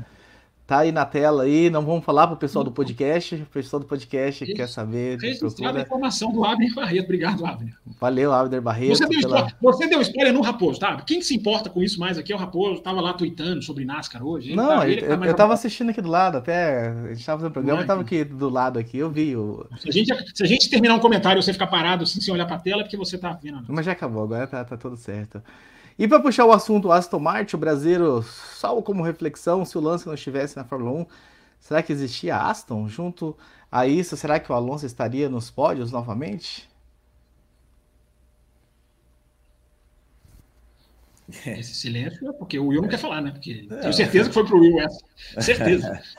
É... Até porque se não fosse pro Will, a Thaís puxaria a nossa orelha. é, é, é, é, uma boa, é uma boa reflexão, viu, o brasileiro? É uma boa reflexão. Né? Se, o, se o Lawrence Stroll, é, tudo isso que ele está fazendo. Eu, eu até fa falei sobre isso né, no, no vídeo do, do quando saiu né, o anúncio da, da, da, da Aston Martin com a Honda. É, se tudo, todo esse investimento que, que a Aston Martin está fazendo, né, que o Lawrence Stroll ali fazendo na Aston Martin, fábrica, túnel de vento, uh, parceria né, com, com, com a Honda, com, uh, se isso é pensando em fazer o filho dele campeão do mundo, uh, ou se ou se ou se é, enfim, é, é um, um negócio mesmo, mais, mais um negócio para para ele ser bem sucedido, vamos dizer assim, né? que ele é um homem de negócio bem sucedido, apesar né, de, de, ter uma péssima administração com, com pilotos, né, de mandar mandou o Ocon, mandou Pérez embora. É, mas é uma, é uma, é uma, putz, cara, é uma pergunta difícil de responder. É isso só realmente conhecendo o Lawrence Stroll. Mas é, a gente vê, né, o, o Stroll, o, o lance continuando, é, mesmo sem ter feito nada de brilhante na Fórmula 1, é, talvez nos faz pensar que o Lawrence é, está na Fórmula 1, tem, tem esse, né, esse, esse objetivo, de repente, de fazer o filho dele ser, ser sei lá, vencedor, campeão do mundo, quem sabe, não sei. É difícil. É uma, é uma, é uma reflexão que vai, vale a pena a gente fazer. E para você é seguir ótima, falando sobre essa reflexão, Fábio Campos, e ainda sobre Aston Martin, vamos aproveitar e trazer a Esther também o superchat da Esther. Aston Martin não ouviu as orientações de Alonso sobre a estratégia. Pode ter custado a vitória? Há risco de, de tensão, tensão entre, entre, Alonso e Aston Martin? Bom, essa, essa informação ela não procede, viu, Esther? É, olhando, analisando os rádios, lendo a transcrição dos rádios, não houve nenhum, nenhuma não, não, não acompanhamento do que o Raposo, do que o Raposo, do que o Alonso falou. O Alonso, o Raposo, se falar, Aston Martin obedece na hora. É, eu só queria dar um pitaco sobre essa questão do. Tanto do Brasil, é que mantém o Stroll lá. Exato. É, essa reflexão que o Brasil propôs, é, reflexão eu não consigo ficar calado, né, cara? Eu tenho que, eu tenho que entrar. Porque é o grande, é, é o grande barato do café, né? Nas quintas-feiras e nas segundas-feiras fazer, fazer essas reflexões que o Brasil muito bem coloca. É, é uma reflexão ótima de ser feita mesmo. Vale um programa, eu diria. É, até que ponto tudo aquilo só está acontecendo girando em torno do Lance Stroll? Pode ser. Há uma, há uma enorme possibilidade. Pode ser que o, o Lawrence Stroll, inclusive eu já vi gente aventando essa possibilidade. o Lawrence Stroll está trazendo a Honda pra, até para deixar com a Honda depois se quiser sair. Né? Ó, fica vocês, fica, fica para vocês a equipe. Já vi gente falando sobre isso. É, mas são meras especulações. A questão é que o Stroll já tem um ultra negócio para vender, se ele quiser sair. Então, é, não é simplesmente uma coisa, ah, fiz para o meu filhinho vou embora. Não. O cara foi lá e fez um negócio agora valiosíssimo. Porque é uma equipe que ele comprou por 90 milhões, se eu não me engano, de libras. É, e agora convertendo para dólares, vai, 100 milhões de dólares, 110 milhões de dólares. Hoje ele, hoje ele não vai vender por, por menos de um bilhão e meio, dois bilhões, não vai vender. Então, porque é o que as equipes estão virando, estão começando a chegar num ponto de valer isso. É, ainda mais Aston Martin, com fábrica, com túnel de vento, com Honda, com Aranco. Né? Então tem isso. Eu só acho, para terminar, eu só acho que a gente não pode, Brasil, é, e ouvintes, perdoar, entre aspas, ou aceitar por causa disso, como se fosse um preço para pagar. Ah, para a gente ter Aston Martin, tem que ter o Stroll. Ah, se não tivesse o Stroll, era, era lá a, o que, que era? A, a Force India. Né? A Force India que entrou num ponto de administração financeira, né? decaiu muito. Precisava ser salva realmente. É, primeiro, não é só o Lawrence Stroll que sabe fazer o Lawrence Stroll que sabe fazer Fórmula 1. É, por mais que eu repita o que eu falei aqui na quinta-feira, é importantíssimo para a Fórmula 1 o sucesso da Aston Martin, do projeto do Lawrence Stroll. É importantíssimo para a Fórmula 1. Do mesmo jeito que foi ultra negativo o que aconteceu com a Honda em 2015, que aquilo afugentou qualquer possível candidato a entrar como motor, porque olha o fracasso. Eu vou entrar com essa era turbo em andamento, com essa vantagem que as outras três já têm. A Honda passou uma vergonha mundial. Aquilo fez um mal danado para a Fórmula 1. Agora a gente tem a possibilidade, olha a Honda envolvida de novo, né, coincidências do destino, a gente tem a possibilidade de ver uma coisa acontecer que vai fazer muito bem para a Fórmula 1. Olha, cara, dá para eu entrar nesse negócio, dá para dá ser bem sucedido com competência, dá para passar uma equipe de equipe média para equipe grande, embora isso ainda não tenha sido feito, na minha opinião. Eles ainda não são grandes, mas eles estão fazendo tudo o que eles precisam para ser equipe grande. Então, o sucesso da Aston Martin é intrinsecamente, gostemos ou não dos envolvidos, é o sucesso da Fórmula 1 a reboque. Mas isso não, na minha opinião, isso não justifica. Ah, precisa do filho estar tá lá para isso tudo acontecer. Não, esses não são os únicos caras do mundo capazes de fazer isso acontecer. E Fórmula 1 são os melhores pilotos do mundo. Tem que ser os melhores pilotos do mundo. Podem me chamar do que quiser. É, Fórmula 1 não é lugar de filho de dono. Se a moda pega, meu amigo, e ela quase pegou, eu diria até que ela chegou a pegar, né? Porque a gente teve três ao mesmo tempo. É, é, o que, que a gente está falando? O, que, o que, que vai acontecer com o esporte se isso aí começar a virar mania? Opa, vou pôr meu filhinho lá também. É, eu acho que aí perde muito da essência do negócio. Acabou a NASCAR aí, rapaz? Quem ganhou mesmo? Já acabou há muito tempo a NASCAR. É, mas só, só esqueci o vencedor. Quem ganhou mesmo? Tá, não vamos falar para o pessoal do áudio não ouvir, a gente coloca na tela. Quem... o segundo superchat? Que é então, eu achei que ele ia responder o segundo superchat, por isso que eu fiquei calado. Mas... Eu esqueci do segundo, qual que é o segundo? Fala de a novo. A Esther falando sobre a Alonso e rota de colisão com a Aston Martin por, por estratégia e tudo. Você até falou o que da... Que informação não procede? Vamos lá. É... Ótimo, ótimo, ótimo gancho para a gente entrar na questão da estratégia, né? Que estou vendo muita gente bater o martelo, né? Aston Martin, é, é... Aston Martin errou redondamente, erro estratégico absurdo, acabaram com a corrida do Alonso, ou não ouviram o Alonso, né? Que eu não bate com as informações que são divulgadas. Primeiro, é, a transcrição de rádio do Alonso é totalmente bate-papo com o engenheiro, totalmente duvidosa. Vamos fazer isso? O que, que, você acha disso? Ah, será que a gente vai para esse?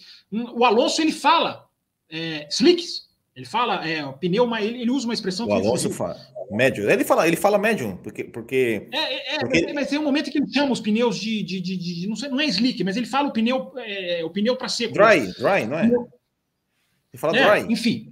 É? Então, quem, quem induziu mais, quem induziu mais foi o Alonso. É, não foi ele, não foi a equipe que não ouviu o Alonso. Eu não sei de onde saiu, essa, eu não sei de onde, de onde estão saindo certas informações. É, talvez pela, pela, pelo, por algum rádio que talvez tenha entrado na prova, e eu não, tenha, eu não esteja aqui lembrando, passou essa impressão, mas hoje já saiu de vários sites, vários sites já transcreveram Toda a questão Não, de eu, rádio. eu, eu, eu ouvi, eu, eu fiquei na onboard do Alonso É, e acompanhei, assisti ali as quatro, cinco voltas ali antes de chuva e até ele fazer os, os dois, o segundo pit stop na onboard dele, eu ouvi todos os rádios e, e, é, ele, ele que falou, tá chovendo nas curvas, é, agora não lembro se era curva 7, 8, não, não, Não fala o número, né? É um pecado. É, Deveria ser proibido, sabe? 7, Chamar curva em monte. mas o resto, mas o resto tá seco. Isso. eu acho que, que vamos manter o seu. Eu, eu acho que, que, que, vai, vai o seco. Né? E aí, Isso. é, e aí Isso que mesmo. fala, então vamos de médio. Aí ele falou, ok. Isso. Ah, Tem uma hora que a equipe fala para ele, né? Estamos estudando essa. Ele sugere e a equipe fala: então tá bom, vamos estudar isso aqui. Peraí, já te, já te retorno aí. Tem uma hora que o engenheiro fala isso claramente para ele. É, Mas isso, gente, isso é só um detalhe. Ok, tá respondido aqui, eu espero, espero, né? É, Isso é só um detalhe, porque eu acho, eu acho que o mais importante, cara, é analisar toda a situação. Toda a questão da estratégia, toda a questão que se desenrolou. E, e se a Aston Martin ganharia ou não? Se a pergunta do ano da semana passada era Honda, Aston Martin Honda já é equipe grande, é, a pergunta de hoje é se a Aston Martin ganharia a corrida ou não, se o Vettel colocasse pneus intermediários na volta 54. É, Raposo, eu terminei de assistir as 500 milhas de Indianápolis, já eram sei, três e meia da manhã. Eu falei, eu tenho uma opção, ou eu vou dormir, ou eu vou atrás desse negócio da Aston Martin. Eu fui atrás do negócio da Aston Martin. É, mais um pouquinho. Depois eu terminei na segunda-feira. É, cara, você tem jornalistas, eu, sempre eu estou falando do, da- do pessoal, digamos, de informação que eu considero fiel, tá? Não estou falando de, de youtubers, que tem youtubers ótimos, ah, mas não estou falando do youtuber sensacionalista, não estou falando do, do jornalista que não se aprofunda, não estou falando do jornalista de, de- de- de que adora ganhar clique. Ah, não, as análises sérias. Você tem gente que fala que ia ganhar, gente que fala que não ia ganhar, gente que fala que não tinha jeito de ganhar, gente que fala que talvez ganhasse. E, e a gente vai entrar aqui no porquê. Para entender por que essa dúvida. O que, que pega nessa questão da volta 54 em diante? Ou, ou- ou um pouquinho antes, né? 54 é a volta que o, que o Alonso para. É, então, assim, eu não vou ter resposta, tá, gente? Se vocês esperam que eu vou trazer aqui a resposta do que aconteceria, não, porque eu, Raposo e o Will, posso falar pelos dois, a gente não exerce futurologia. A gente pode até dizer, não, acho que ganharia, acho que não ganharia, sei a opinião de vocês dois. Eu não vou dizer o que aconteceria. Eu vou dizer o que porque, eu mim, acho. Mas, mas Para mim é impossível você ter a certeza. Para mim é impossível você ter a certeza. Você pode ali projetar, fazer o elemento, e é isso que eu li de análise, até de engenheiros. Tem até engenheiros já trabalharam com Fórmula 1, ótimos, que fazem ali toda a dissecação de números, de, de, de voltas, de pneus, de chuva. É, mas eu não vou dar o veredito de que Aston Martin simplesmente é, acabou com a corrida do Alonso. Porque eu prezo, escrevi isso no Twitter hoje, eu prezo pela análise, não pelo por ser profeta do acontecido. Existe uma grande diferença entre fazer uma aposta e errar uma estratégia. Chegou-se num momento em que Aston Martin tinha uma aposta para fazer. Ela tinha uma aposta. Aquele momento era fazer uma aposta. Porque você tem uma série de situações. É muito fácil, gente, depois da prova, você falar, cara, claro, pô, botaria o, o, o intermediário e ganharia. Eu, eu, eu tendo muito a achar também. Botasse o intermediário ali pela diferença. Eu vou, eu vou descrever, daqui a pouquinho eu vou descrever tudo certinho. É, é muito fácil você falar depois da prova, é, claro. Mas e o momento da corrida? Então vamos começar pelo momento da corrida. É, primeiro, o modo como a pista foi molhando. Isso para mim é vital para a análise da estratégia do GP de Mônaco. Não é aquela chuva, primeiro, 100% de certeza. Você, tinha, você teve lá um rádio de uma equipe que falou para um piloto assim: 45 minutos a chuva vai vir lá no começo da prova. Aí, de repente, dois minutos depois, tem um rádio que fala: não, às cinco voltas a chuva está aí. Era outro, outro piloto, outra equipe. Eu me lembro que na hora eu até pensei assim: nossa, tá, tá, uma, tá, uma, tá uma dualidade aí de, de precisão numa, numa uma desconectada, né? A, a previsão de uma equipe para outra. Tamanha era a incerteza. Então, vamos lá. Básico do básico. Como a pista foi molhando. Começa a chuva lá na, saída, na entrada do túnel. Ali molhou a, a, a, a, Loves, né? Que acho que não chama Loves mais, mas é o Hairpin, enfim. O grampo. A, a Mirabô, que é onde aconteceram várias escapadas, onde o Hamilton bateu, né? No, no TR3, que aí levantou a Mercedes.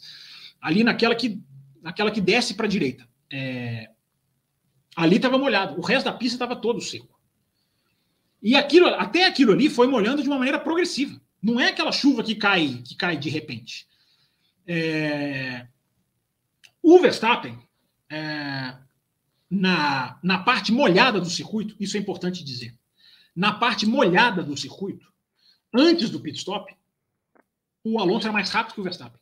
Na parte molhada, analisando só ali aquele trechinho da, da, da, da Miraboa até a entrada do túnel. Então, isso tem que entrar na análise. Isso tem que entrar na análise. O Alonso ele conseguia se segurar ali, entre aspas, contra o Verstappen, ele conseguia meio que se garantir.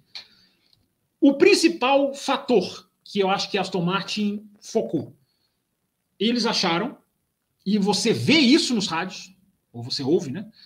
Eles acharam que a chuva ia ficar por ali. Eles achavam, a chuva está concentrada. O Alonso fala, a chuva está concentrada ali. Só depois que molha tudo aí, que o Alonso já tinha trocado o pneu, aí o Alonso fala, vamos, vamos lá, intermediário, vamos embora. Entendeu? Mas até isso, a equipe tinha uma segurança. Porque a equipe não estava ameaçada de perder o segundo lugar. Tanto que ela faz essas duas paradas e ninguém nem incomoda. Ninguém incomoda. O Ocon estava lá. É, é, a análise da corrida do Ocon que muita gente fez é de que o Ocon segurou de propósito, né? Ficou ali mais lento, deixa embora Verstappen e Alonso. Eu vou ficar aqui porque na hora da parada eu, me, eu acelero, garanto, abro espaço, não pego o tráfego. A leitura da corrida do Ocon é essa, mas o Ocon é outra, é outra, é outra história. Então, os rádios dissecados comprovam. A leitura da Aston Martin é de que a corrida ia ficar a chuva ia ficar só ali, que é absolutamente compreensível. Absolutamente compreensível, porque foram várias voltas da chuva concentrada ali naquele ponto. Ali. Os caras faziam aquilo ali devagarzinho e depois entravam no túnel e acabou. A pista seca, aí fazia esta piscina normal, rascasse, tudo seco. Então, essa situação se esticou por muitas voltas. É, e aí, mas aí a gente começa agora, aí começa o estudo da prova, né? Will, você pode me interrompendo aí, tá? Se você quiser. Inclusive, você vai ter que me interromper, porque eu esqueci de ligar o computador na tomada, como sempre. É, mas aí a gente entra na questão da, da, da, do momento da prova, que é aquilo que eu, aquilo que eu falei. Para mim, a análise, se bem feita, você tem que se transportar para o momento. É muito fácil no final da prova você simplesmente xingar a equipe. Não, cara, os caras erraram, os caras acabaram com a corrida. Mas vamos nos transportar para o momento. É, por, por, mais que alguns pegaram e foram direto para o intermediário, e foram, uh, não era uma coisa tipo preto no branco. Não era a situação em que pôs o intermediário, acabou, resolveu o seu tempo de volta, você está voando, você já está ganhando tempo de volta. Como era naquela Rússia lá, que o Norris quase ganhou. Que ano que foi aquele, Will? 21, né? 2021. 21. A, uhum. aquilo ali choveu, pô. aí você vai pôr o intermediário, aí seu tempo de volta despenca, 4, 5 segundos. Não era essa situação. Os, os intermediários, atenção, batedores de martelo, os intermediários não eram pneus garantidos de performance de você pôr o intermediário e se dá bem. Imediatamente não era. Porque só tinha chuva num maldito pedaço do traçado. Então, é, analisando os tempos de volta de quem pôs intermediário, uh, que pararam antes do Alonso, é absolutamente errado dizer que o intermediário era performance garantida. Não era. Vários pilotos, mesmo com intermediário, estavam virando na mesma faixa dos dois. Eu vou, eu vou pegar um que eu achei aqui, o Tsunoda. Que, aliás, que campeonato absurdamente bom do Tsunoda. Né? É, o Tsunoda, ele para, ele põe o intermediário e ele vira na meta. Estou pegando só um exemplo. Ele vira na mesma faixa de, do pneu branco e do pneu amarelo. Não é que capô, pronto, pôs o intermediário, voou, tem que colocar. Não era assim. A situação não era essa. Isso tem que entrar na análise. Não, mas, depende, Martin... mas, mas, depende da volta também, né? Porque, por exemplo. Não, o, eu estou dizendo no momento da parada do Alonso, na volta 54. Ah, Depois. 54. Ah, tá. Não, porque, não, porque, antes, não, porque antes, antes o, o, o, o, Bottas, por exemplo, ele, ele virou ele virou muito mais rápido né, do, que o, do que o Verstappen. Ele estava virando muito mais rápido que o Verstappen, por exemplo. Ele estava virando. O Bottas, Bottas parou na 51, tá bom? Pode ser, todo, okay, pode ser que é. o Bottas seja uma, uma, exceção nessa questão aí. Mas todas as análises que eu fui vendo, e a do Tsunoda é uma que eu puxei o tempo, posso até falar o tempo da volta dele aqui. Eu posso até puxar porque eu tenho aqui. É, não, não havia essa discrepância. Não havia essa discrepância. Dava para você parar, colocar outro pneu e manter. Claro que depois a chuva foi aumentando. Aí, claro que o pneu intermediário virou o básico. Teve até gente que andou com pneu azul, né? com pneu de chuva extrema. Teve até gente que colocou. O Pérez colocou, o Pérez estava já atirando para todos os lados, o Huckenberg colocou, enfim. É... Mas sendo Mas engenheiro de obra, sendo engenheiro de obra pronta, Fábio Campos, não era o caso então de esperar mais uma, duas ou três voltas Porque se tá chovendo, não tá chovendo no circuito inteiro, mas tá chovendo. Uhum. Como é que a gente vai pôr um amarelo e se essa chuva evolui e, e molha a pista inteira? Teve, teve, os mais afobados, vamos chamar assim, que pararam e colocaram o intermediário, com a pista ainda metade molhada, metade seca. Mas se tá, se tá nessa dúvida de se vai molhar ou não, não dava para esperar duas. Totalmente engenheiro de obra pronta, né? Agora eu sei o final da história. Mas uma pista que tá caindo uma chuva. Sabe o que. No... Sabe o que. É isso a pergunta. Oi, diga. Oi. É, o meu sinal está caindo aqui. É... Raposo, sabe o que, que dificulta o esperar que você está dizendo? O pneu branco. O pneu branco na chuva, ele é pior do que o amarelo, porque ele tem menos aderência. Inclusive, uma coisa, a gente falou uma coisa errada aqui, quando a gente estava analisando o novo quali de, de... Oi. Não, e, e, tem um outro detalhe, e tem um outro detalhe. Uh se espera, se espera e, digamos, a aposta sai errada, ele perde a janela que ele tinha de segurança por, em relação ao Ocon. Por que, por que, que ele, é, a, a Aston Martin também, é, digamos, fez a parada naquele momento? Porque era a janela de pit do Alonso, e eles falaram assim, no, na, na, conversa do rádio, eles falam, Alon, é, é você tem é, uma janela, a sua janela para o Ocon, ela tá uhum. tranquila. Ou seja, é. por isso que tá o Alonso, clear, né? mesmo parando né? du... Sim. É, mesmo falando parando duas vezes, ele continua em segundo. Então, assim, ele falou assim: vamos, vamos de médio. Se der errado, a gente para de novo, bota o intermediário e continua na frente do e continua na frente do Ocon. Exatamente. É, Exatamente isso. Então, Exatamente então, então se, se, se, ele continuasse e, e, e, é, e a aposta desse errado, ele poderia perder posição para o Ocon, poderia perder pro George, para o Russell, por exemplo, porque o Russell só não foi para o pódio porque ele errou porque o Russell conseguiu né, é, é, fazer, é, ganhar a posição do Ocon no, no. É. Só, que daí, só que daí ele saiu da pista. Aí ele escapa, então, né? É, na Mirabô ele escapa. É, exato. Então, então esse, esse rádio sinaliza então que a Aston Martin não estava contando com a vitória, estava contando e não perdeu o segundo lugar. Não, não. Tá, vamos tentar a vitória com, com a segurança do segundo com lugar. É, é, o momento, rapaz. essa é a essência da análise. É a diferença entre erro de estratégia e aposta. Os caras fizeram uma aposta. Exato. A aposta está, está, a aposta da Aston Martin está, é, é, ela, ela, pode ser lida desde o qualifying. Quando os caras fizeram lá um acerto para jogar tudo lá, tentar tudo na, na, nas primeiras curvas do circuito. A Aston Martin é um carro que cuida bem na, na configuração de. O, o, o, o digamos assim, a, a, filosofia da Aston Martin, me parece, esse final de semana era: vamos arriscar ganhar. É a única chance que a gente tem de ganhar, Sim. praticamente. Vamos com tudo para ganhar. Ah, vamos largar com pneu branco. Vamos apostar na chuva, que não tem certeza, ninguém tinha, mas o pneu branco é aposta na chuva, muita aposta na chuva, porque eu posso esticar o meu stint e na hora que a chuva vier, se eu não parei ainda, meu amigo, eu faço uma parada só. É, resolvo o meu problema. Então, essa é a questão, Raposo. Primeiro, o pneu branco, na hora que começa a chover e perde aderência, o pneu branco ele é muito mais perigoso do que o amarelo e o vermelho. É aquilo que eu ia dizer, minha internet estava falhando aqui. O que, que nós erramos aqui numa informação sobre Imola, sobre o novo qualifying de Imola? Vocês lembram que a gente discutiu aqui? Eu perguntei, pô, mas peraí, se chover, o cara ele tem que sair do pneu de chuva. E se chover e secar, o cara tem que sair do pneu de chuva e ir para o pneu branco, se for no Q1. A gente falou aqui que era, não é. O cara, se chover, o cara pode sair do pneu de chuva e ir para o pneu vermelho.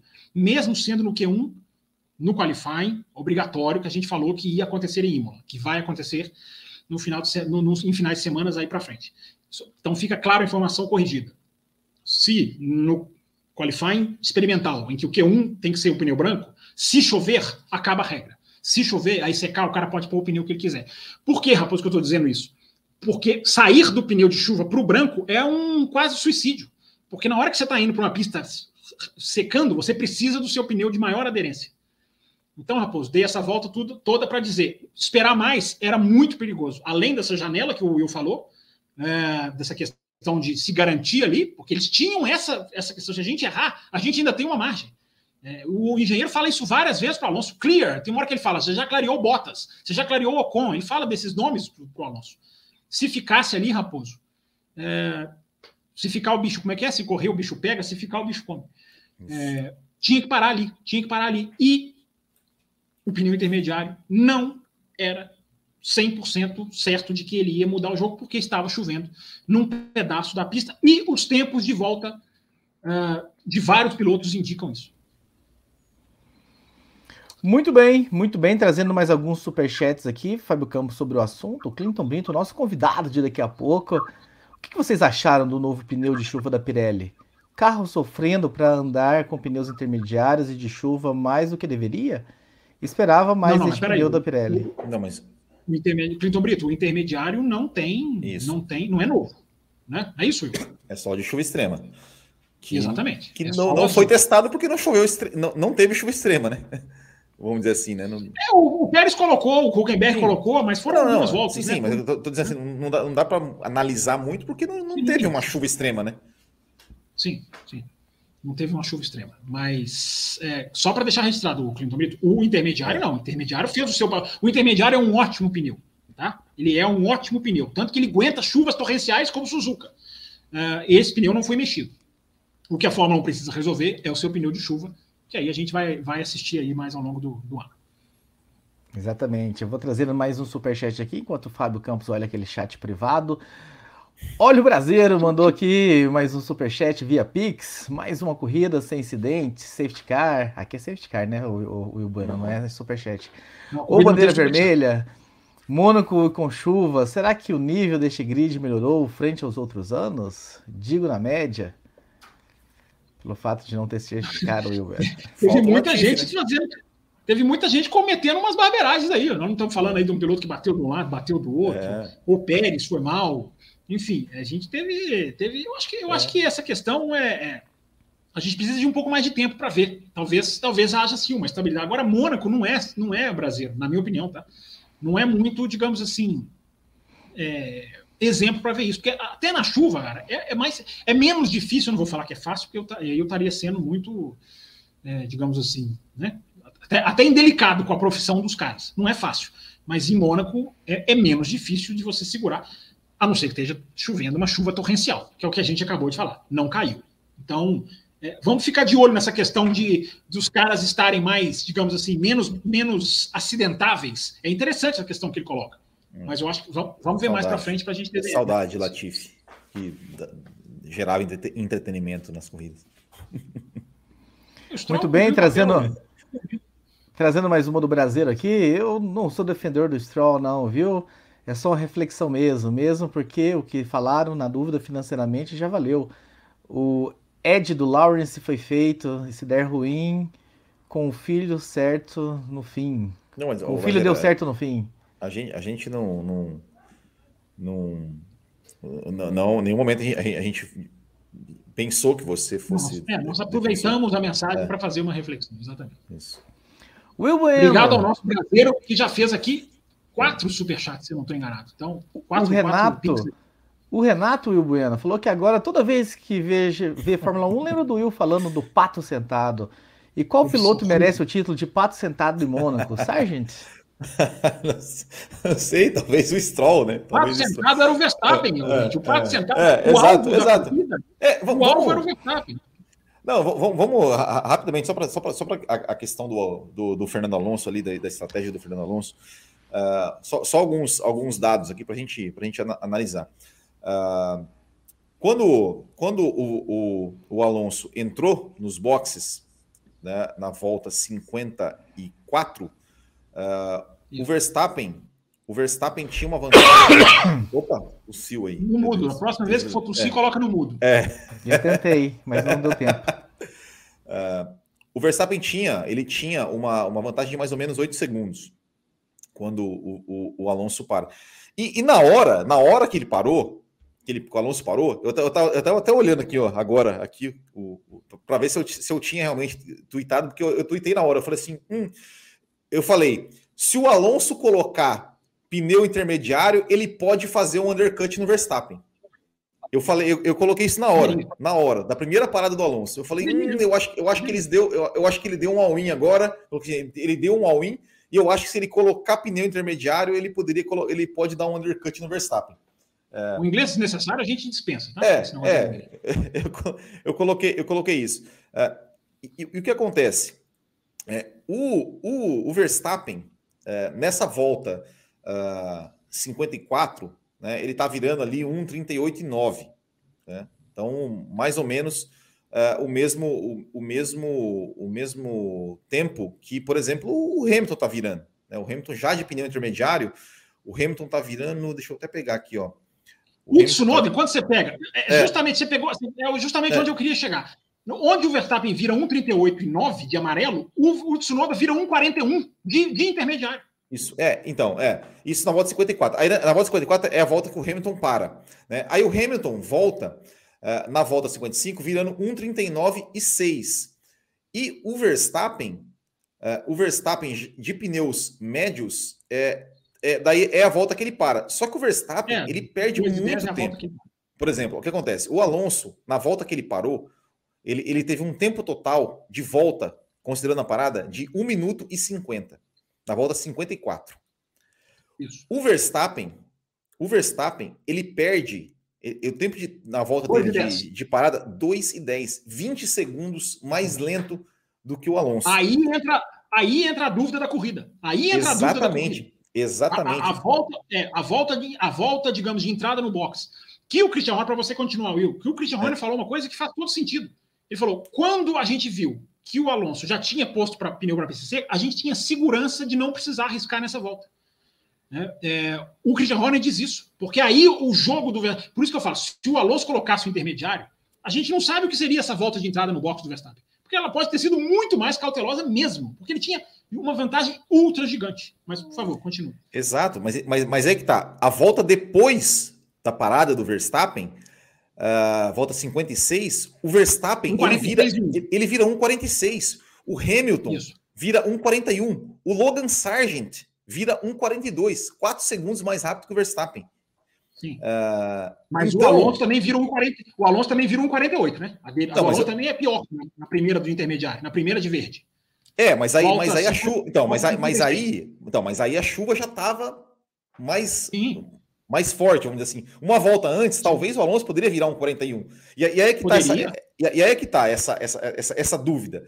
É, porque o Alonso na 55 ele para. Se ele está na pista, ele ia virar ao mesmo tempo que o Hamilton, por exemplo, perto do Hamilton, perto do né, um 42, uns 3, 4 segundos mais rápido que o Verstappen. É, porque o que acontece? Se você, você pegando o, o, ali pelo F1 TV, é, você olha assim, ó, é, o Verstappen, na hora que o Verstappen entra nos boxes, entra nos boxes, a diferença no, no, no tempo real ali tá em 20 segundos do Verstappen para o Alonso. 20 segundos. Quando o Verstappen sai dos boxes, a TV mostra que o Verstappen perdeu 24 segundos no box. Uhum. Será que o Alonso voltaria? Se o Alonso não entrar. Só que daí o Alonso entra no box também. Será que se o Alonso ficasse, eh, não entrasse, o, Alonso poderia voltar 4 segundos na frente do Verstappen ou até mais? dependendo da, do, da, da, do que ele estava virando ali? Vou dar, vou dar um resumo disso que você está falando, tá? Para cobrir aquilo que nós falamos. Nós vamos trazer análise. Aí vocês decidem o que vocês acham. Eu só, eu só, eu só estou dizendo, chamar, dizer, simplesmente dizer, a equipe estragou a corrida do Alonso, é resultadismo do mais puro. É, olha só, olha a análise que eu peguei, do Blake Hinsey. É, volta 54. Alonso para com médio, Verstappen fica na pista. Vamos lá, tá? Cronologicamente, devagarzinho. Sim. A diferença entre os dois é 13 segundos. 13 segundos, no momento em que o Alonso para e o Verstappen fica na pista. É, a perda de boxe normalmente é 20 segundos, isso que o Will falou. A perda de boxe é, é, é 20 segundos, é, estimada. Só que o Alonso, só que essa volta do Verstappen de entrada no boxe é tão mais lenta que o Alonso só perde 10 segundos em relação ao Verstappen. Onde, ele era para ele, pedir, onde era para ele perder 20, ele perde só 10. A diferença, segundo a análise do Blake Hinsey, passa a ser 23 segundos. 13, perde 10, 23. Aí a gente entra na volta 55. O Alonso acha 4 segundos de tempo entre a volta dele e a volta do Verstappen. Olha se, olha se isso bate aí, Will. Essa diferença entre a volta do Alonso e do Verstappen na volta 50, na volta 55. Uh, ele, ele escreve aqui, né? ele escreve em inglês, estou traduzindo. É, ele consegue ser 4 segundos mais rápido que o Verstappen. É, é os dois pararam. É, os dois pararam. E quando os dois param, ele volta 19 segundos atrás. Ou seja, o raciocínio do Blake Winston. Você tiraria essa, essa parada de que pôs ele 19 segundos atrás. Porque se ele já tivesse com o intermediário, ia ser Sim. exatamente isso que o Will falou. O Will falou o resumo até mais perfeito. Será que daria? Talvez desse sim. É. Eu, eu, eu, eu, eu, acho que daria. Eu acho que daria. É, há uma grande chance que pudesse dar. Só que é aquilo que eu tô falando, Will. A volta de entrada do Verstappen no box ela poderia ser completamente foi. diferente, porque ela foi tão mais lenta, Sim. tão mais lenta, e aí você pode até falar, será que não é a volta que o Verstappen escapou? Ele não perde tanto tempo assim, mesmo não, na batidinha no muro, ele não perde. É, mas ele, ele não perde é, tanto tempo assim. Eu, eu assisti, ele, ele, ele, tá brigando, ele briga com o carro a volta toda. É, é uma volta, assim, realmente muito difícil do Verstappen. Então, então, né? então pode ser é, que ele não conseguisse é. tirar mais. É. Mas o que o Christian Horner para mim fala, para mim faz sentido. Ele fala, cara, ele tinha uma, ele tinha uma margem ali. E ele tinha mesmo uma margem. Então, uh, é, bem possível que desse. Eu também tendo a achar que fosse dar, embora tudo é. Tem muito si. Não é tudo, mas tem muito si na análise. Né? Agora tem uma coisa. Eu, eu acho que o Alonso voltaria na frente. Agora que o Alonso ganharia a corrida, aí não sei. Né? É, porque, eu, porque eu tenho é, certeza que o Verstappen ia tentar. Pelo menos uma tentativa ele. Mas enfim. Vamos. Sim, sim, é. sim. É. Ia, ser um, ia ser meio que um Mansell Senna ali, né? Ele ia ficar embutido. É, ele ia ficar embutido na traseira. Então, gente, o resumo está aí. É, é, complexo, tem, tem momentos de dúvida, tem números de volta absolutamente é, oscilantes. É, eu só acho que chegar aqui e dizer. A gente podia ter resumido esse bloco a 10 minutos. Se a gente simplesmente chegasse e fazer o que eu estou vendo um monte de gente fazer. É, Aston Martin acabou com a corrida, Alonso.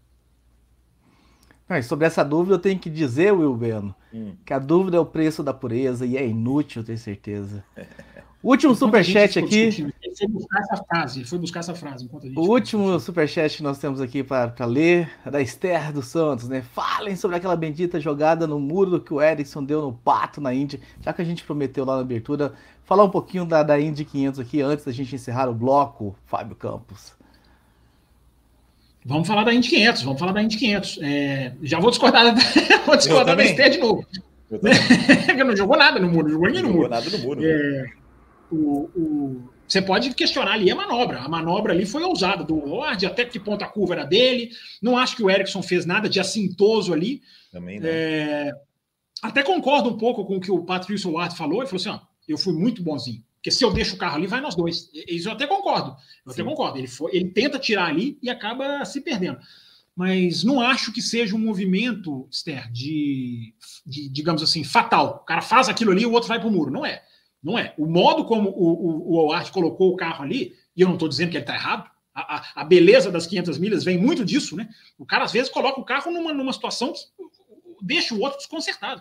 A gente viu o acidente do, do Stingray Bob, foi mais ou menos isso, embora a dinâmica diferente. Na curva 1, o Graham Rahal põe por dentro, ele vai numa. ele fica no, de, um, de um sem jeito, de uma maneira, e pum, bate.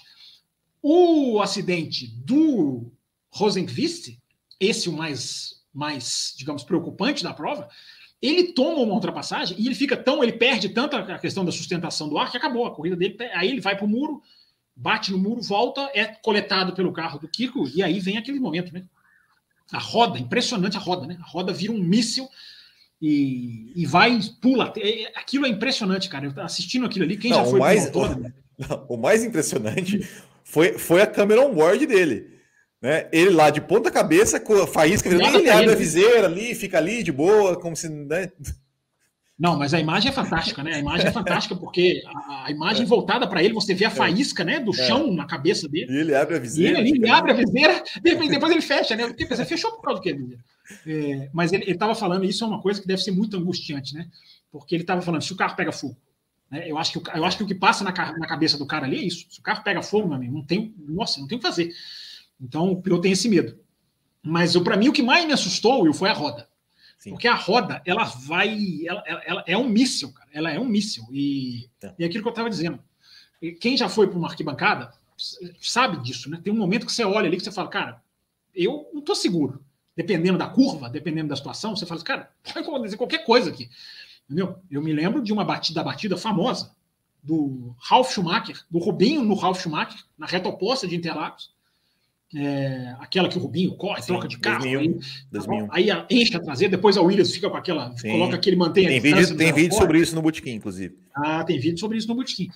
Essa batida foi na minha frente, e eu me lembro claramente de ver o tanto que a roda sub, a roda, é, é, se tivesse um prédio de sete andares, a roda tinha pulado o prédio de sete andares ali. É, e eu me lembro claramente de pensar, cara, ok, bateu, a roda foi reta, mas se a roda vem pro, pro lado de cá, meu amigo, está ali. Raposo conhece muito bem a reta oposta de Interlagos. Ele bate ali, cara. É tudo bem. É, geograficamente, geometricamente, a tendência é bater ou vai para frente a roda. Mas pode ir para o lado. A gente já teve. Né, a gente já teve situações assim, própria Imola, né, 94, Imola, da, da, da morte do Senna. É um carro parado na largada, o outro abate, a roda vai para o lado. É, e, e pula a tela também. Então, o tal do Motorsport is Dangerous, que vem nos ingressos, quando você compra um ingresso, é, ele é muito. Naquela hora ali, cara, a roda, felizmente a roda não vai na arquibancada, e, e você, você consegue ver a reação do público se abaixando. Mas ela não vai na arquibancada, ela foi num carro, e hoje eu vi as imagens na internet, uhum. ela, ela destruiu uma parte do carro ali, porque aquilo ali é uma coisa que não, não é, é, se mata na hora. Não tem nem assim questão de se mata ou não mata. Mata na hora. Porque... Mas enfim, vamos voltar para as 500 milhas, relatando aqui os acidentes que são que foram marca da corrida. Mas eu acho que a, a, a, as 500 milhas são absolutamente deliciosas de se assistir. Não foi a melhor 500 milhas do mundo, não foi. É, mas a, aquele, aquele jogo ali de, de aquele jogo de, de, de, estratégia, ele é muito interessante. O que falta para as 500 milhas, eu acho, Raposo e Will. São duas. É, um, é ela, é um, é ela virar 50 não, milhas. Não, não que acaba, aí acaba a graça. Acaba São duas chinquenes. Ela, ela, precisa, não. Aí daí acaba, aí acaba a graça vezes dois. Eu acho que o que faz. Você vê que esses dois são cabeças de Fórmula 1, né? Não estão nem aí para. O Raposo era para ter. Cria de oval da NASCAR era para era fazer uma outra análise, mas ele já esqueceu as coisas. Ah, o que falta, na minha opinião, é, um, é o escalar o pelotão. Isso falta, porque, gente, o, aquele grupo da frente é aquilo ali. Eles vão trocar um vácuo, um vai ficar um pouco atrás, um vai fazer um jogo, uma hora o cara cai para terceiro. A gente, a gente, é, isso aí a gente entende, mas não pode ser só aquilo. O que falta, eu acho, para 500 milhas ser sensacional, é mais gente vindo de trás. O Palu fez um pouco isso. O Palu fez uma corrida de recuperação, não tive culpa nenhuma no acidente lá no box. É, o cara bateu nele e aí ele veio fazendo uma recuperação. Mas o Hélio Castro Neves, por exemplo, largou em vigésimo alguma coisa, e o repórter, na hora que acabou o qualifying, acompanhei o qualifying todo lá semana passada, não teve Imola, fiquei só 500 milhas. O repórter pergunta para ele, ô Elinho, você tá largando em vigésimo tanto, mas, pô, você pode ganhar a corrida, você é o vencedor de Indianapolis. E o Elinho Castro Neves fala, cara, é, mas é difícil, porque o ano passado eu fui recuperando posição, mas a corrida não deu tempo. É tão difícil escalar o pelotão que na hora que eu achei que eu fosse chegar, a corrida acabou. É como se fosse assim, não deu tempo. Eu gastei todo, gastei todo o tempo da corrida recuperando posição. Então, isso talvez seja uma coisa que a Indy precisa trabalhar. Feito esse parênteses, vocês me desculpem, mas as últimas voltas valem o ingresso, valem o espetáculo, vale a audiência, vale a madrugada, se, se você tá, estiver vendo de madrugada, porque aquilo ali foi absolutamente fantástico. Primeiro, por dois motivos muito importantes. Primeiro, é, o automobilismo puro de você ver caras que é, eu não vou perder essa corrida. Passa por cima, mas não vai passar. É, eu vou lá no box, vou, os caras entram no box praticamente, quase para tirar o vácuo teve jornalista reclamando, né? Aquilo, teve? Não sei, aí não vi. Ah, não, aliás, teve, teve sim, teve, teve textos, teve textos sim questionando. É, eu acho até que a Indy pode colocar ali, olha, uma linha, daqui não passa, ok, mas a essência do negócio é fantástica, do cara que não quer perder e muda a tocada completamente nas duas últimas voltas para não perder uma corrida seja no que for, de Fórmula 1, de kart, de NASCAR, é, é, é, muito legal você ver o cara lutando por uma corrida com todas as armas que ele tem na frente. Claro que às vezes alguém passa do ponto, e aí, e aí tem que se agir. Então, essa é, é, é a primeira coisa sensacional. A segunda, evidentemente, eu ia me, me apegar nessa, é a Indy fazer, apressar um procedimento para ter corrida. É a Indy fugir do protocolo, que não é uma regra, não é, é, não é, não é Abu Dhabi 2021, embora eu sempre diga Abu Dhabi 2021 era para ter ensinado um modo de fazer e não ensinou, colocado no regulamento o que não estava na época, deveria estar a partir dali. É, a Indy faz o quê? Tem bandeira vermelha, a Indy para a corrida. Bandeira vermelha esportiva, sim, senhor. Sem essa que a Fórmula 1, ah, mas por que, que parou? Mas tem que justificar com a segurança, porque não está na regra. A Liberty quer que para, mas a FIA não quer, aí a equipe chia, aí a outra não aceita, aí todas têm que votar, aí elas discordam e aí não se vota, porque isso foi admitido pelas equipes. Discutimos o pós-Abu Dhabi, não chegamos a um acordo. Como nós não chegamos a um acordo, não muda nada. Né? Aquilo que a gente fala aqui tantas vezes. Na Indy, meu amigo, tough tomatoes, se for falar o inglês, tá? Dane-se. Paramos a corrida, bandeira vermelha esportiva. Ah, a última bandeira vermelha faltavam duas voltas. É protocolo da Indy, dá duas voltas de aquecimento do pneu. Banana, meu amigo. Só temos duas voltas, é saiu do box e vai largar já no próximo giro. O Erickson reclamou disso. Meu amigo, fizer, apressaram os procedimentos para fazer esporte. Fizeram esporte. Entregaram esporte. Tiraram ah, mas Índia. é um risco desnecessário, Fábio Campos. Tiraram, da, tiraram das, das 500 milhas o baixo astral que seria terminar em bandeira amarela. Não, terminaram em bandeira verde e terminaram de maneira linda em bandeira verde, com dois pilotos brigando até a alma para serem os vencedores. Isso é automobilismo. Parabéns à Indy, que tem muita coisa para melhorar, mas que fez 500 milhas de Anápolis do jeito que mas, tem que ser feito. Mas não é um risco desnecessário a segurança dos pilotos fazer três bandeiras vermelhas aí faltando cinco voltas para o final, porque eles vão arriscar, vão para tudo ou nada? É, aí, aí, aí, e aí largar sem duas voltas de aquecimento, que já é o protocolo? Como que você tira o protocolo de uma Meu volta de aquecimento e faz só uma não, volta? E os limites de pista no, no box, que absurdo. Não, não, não. não, não zigue-zague para se defender, é absurdo, absurdo. Não, não pode. não, é, impre... não, é, o, negócio é, do é impressionante. O negócio do zigue-zague, Will, o negócio do zigue-zague é tão impressionante, é tão impressionante que os caras fizeram zigue-zague que eu fiquei pensando assim, gente, se o cara de trás não seguir o zigue-zague, se ele for reto, é capaz de ganhar a posição. Porque os caras estavam me abrindo é, tanto, tanto de um lado para o outro, que se o cara ficar reto, é capaz de ganhar a posição. Entendeu? Claro que o instinto do piloto é pegar o vácuo, ele vai seguir o outro onde ele tiver. Mas é, é, foi tão zigue E não, nada de anormal, nada de, de, nada, de, de fora é do. Corrida, corrida, corrida. É, o, o, o Erickson, ele vai defender lá na reta oposta, na largada. Ele defende, ele vai tão Sim. lá fora, mas na hora que o New Garden põe, ele, ele fala: pronto, acabou. Agora eu não posso mais zigue-zaguear. Então Sim. os caras sabem, os caras sabem se resolver. Né? Exato. Deixa os caras correrem. Deixa. Faltou um, DM, faltou um DRS pro, pro Ericsson, talvez. Mas que aula, que aula para a Fórmula 1, né? Uma, ban uma, bandeira vermelha esportiva e deixar os caras eu, eu, decidirem eu, na eu, eu falei isso ontem, eu, eu, eu, coloquei isso no Twitter ontem. É, eu falei isso ontem na live do Botequim. Eu fiz um corte, acabei de publicar um corte. Falei assim: aprende Fórmula 1, aprende com a Indy como se faz, né? Como, como né? É, é, não, eles não têm vergonha nenhuma de dar quantas bandeiras vermelhas forem necessárias para a corrida terminar em bandeira verde. É, e outra coisa, Fórmula 1, pelo amor de Deus, para com esse negócio de mexer no carro em bandeira vermelha. Faz igual a Indy, ela não pode, não pode mexer no carro em bandeira vermelha. É, coisa. Não, né, os, os, os, três lá, os três primeiros lá que estavam lá, que tinha que reabastecer, é, parou bandeira vermelha, não vai reabastecer. Vai, volta para a corrida e reabastece depois. É. Ô, Raposo, rapidinho, olha que mensagem legal o Antônio Carlos de Andrade deixou no meu Twitter. Olha o que, que ele escreve. Primeira vez que assisti 500 milhas, de tanto vocês falarem. Olha, a gente nem fala tanto assim, queria até falar mais. Sem punição, sem limite de pista, ele escreve. Sem acabar a corrida com bandeira amarela. Tiroteio, entre aspas, a toda hora. Fiquei assombrado positivamente. Vou acompanhar tudo a partir de agora. Muito obrigado pela mensagem do Antônio Carlos. Legal. Acho que a gente fala até pouco, a gente podia até falar mais, mas legal você vê, você vê os ouvintes abrirem a cabeça para um outro tipo de automobilismo. Não é para parar de assistir Fórmula 1. Fórmula 1 é muito, é claro que é muito é incomparavelmente mais cativante, tem muito mais coisa. A Indy também tem muita coisa para aprender com a Fórmula 1, mas abrir a cabeça para outros esportes, para outra, outras categorias, faz muito bem para o fã de Fórmula 1. Faz muito bem. Você não, vai, você não vai perder o seu amor à Fórmula 1, você não vai deixar de assistir Fórmula 1 mas, é, aqui, ó, por exemplo, essa mensagem aqui da Thaís Gomes. É, procure assistir, porque é, como analista, como torcedor, eu não sei. Como analista, você aprende muita coisa sobre Fórmula 1 assistindo outras categorias. Coisas a fazer, coisas a não se fazer, é, enfim, é, é, questão de desenvolvimento, questões técnicas, enfim, é muito, é muito legal.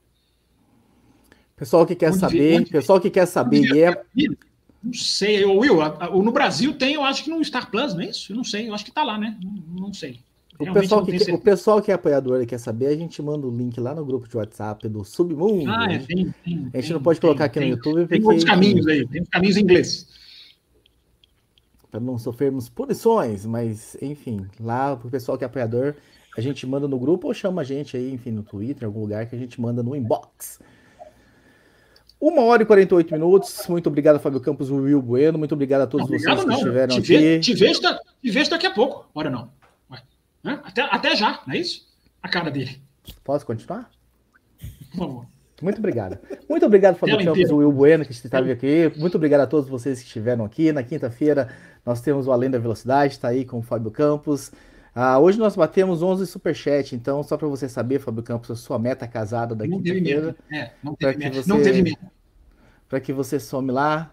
E o pessoal que é da, dos blocos, do, do, das faixas Cappuccino Extra Forte e Premium, vocês vão receber o link naquele grupo de WhatsApp. Daqui uns dois minutos já entrem que a gente já vai começar com o Clinton Brito. Vamos falar um pouquinho mais sobre esse grande prêmio de Mônaco. Então um abraço a todos vocês e tchau. Até que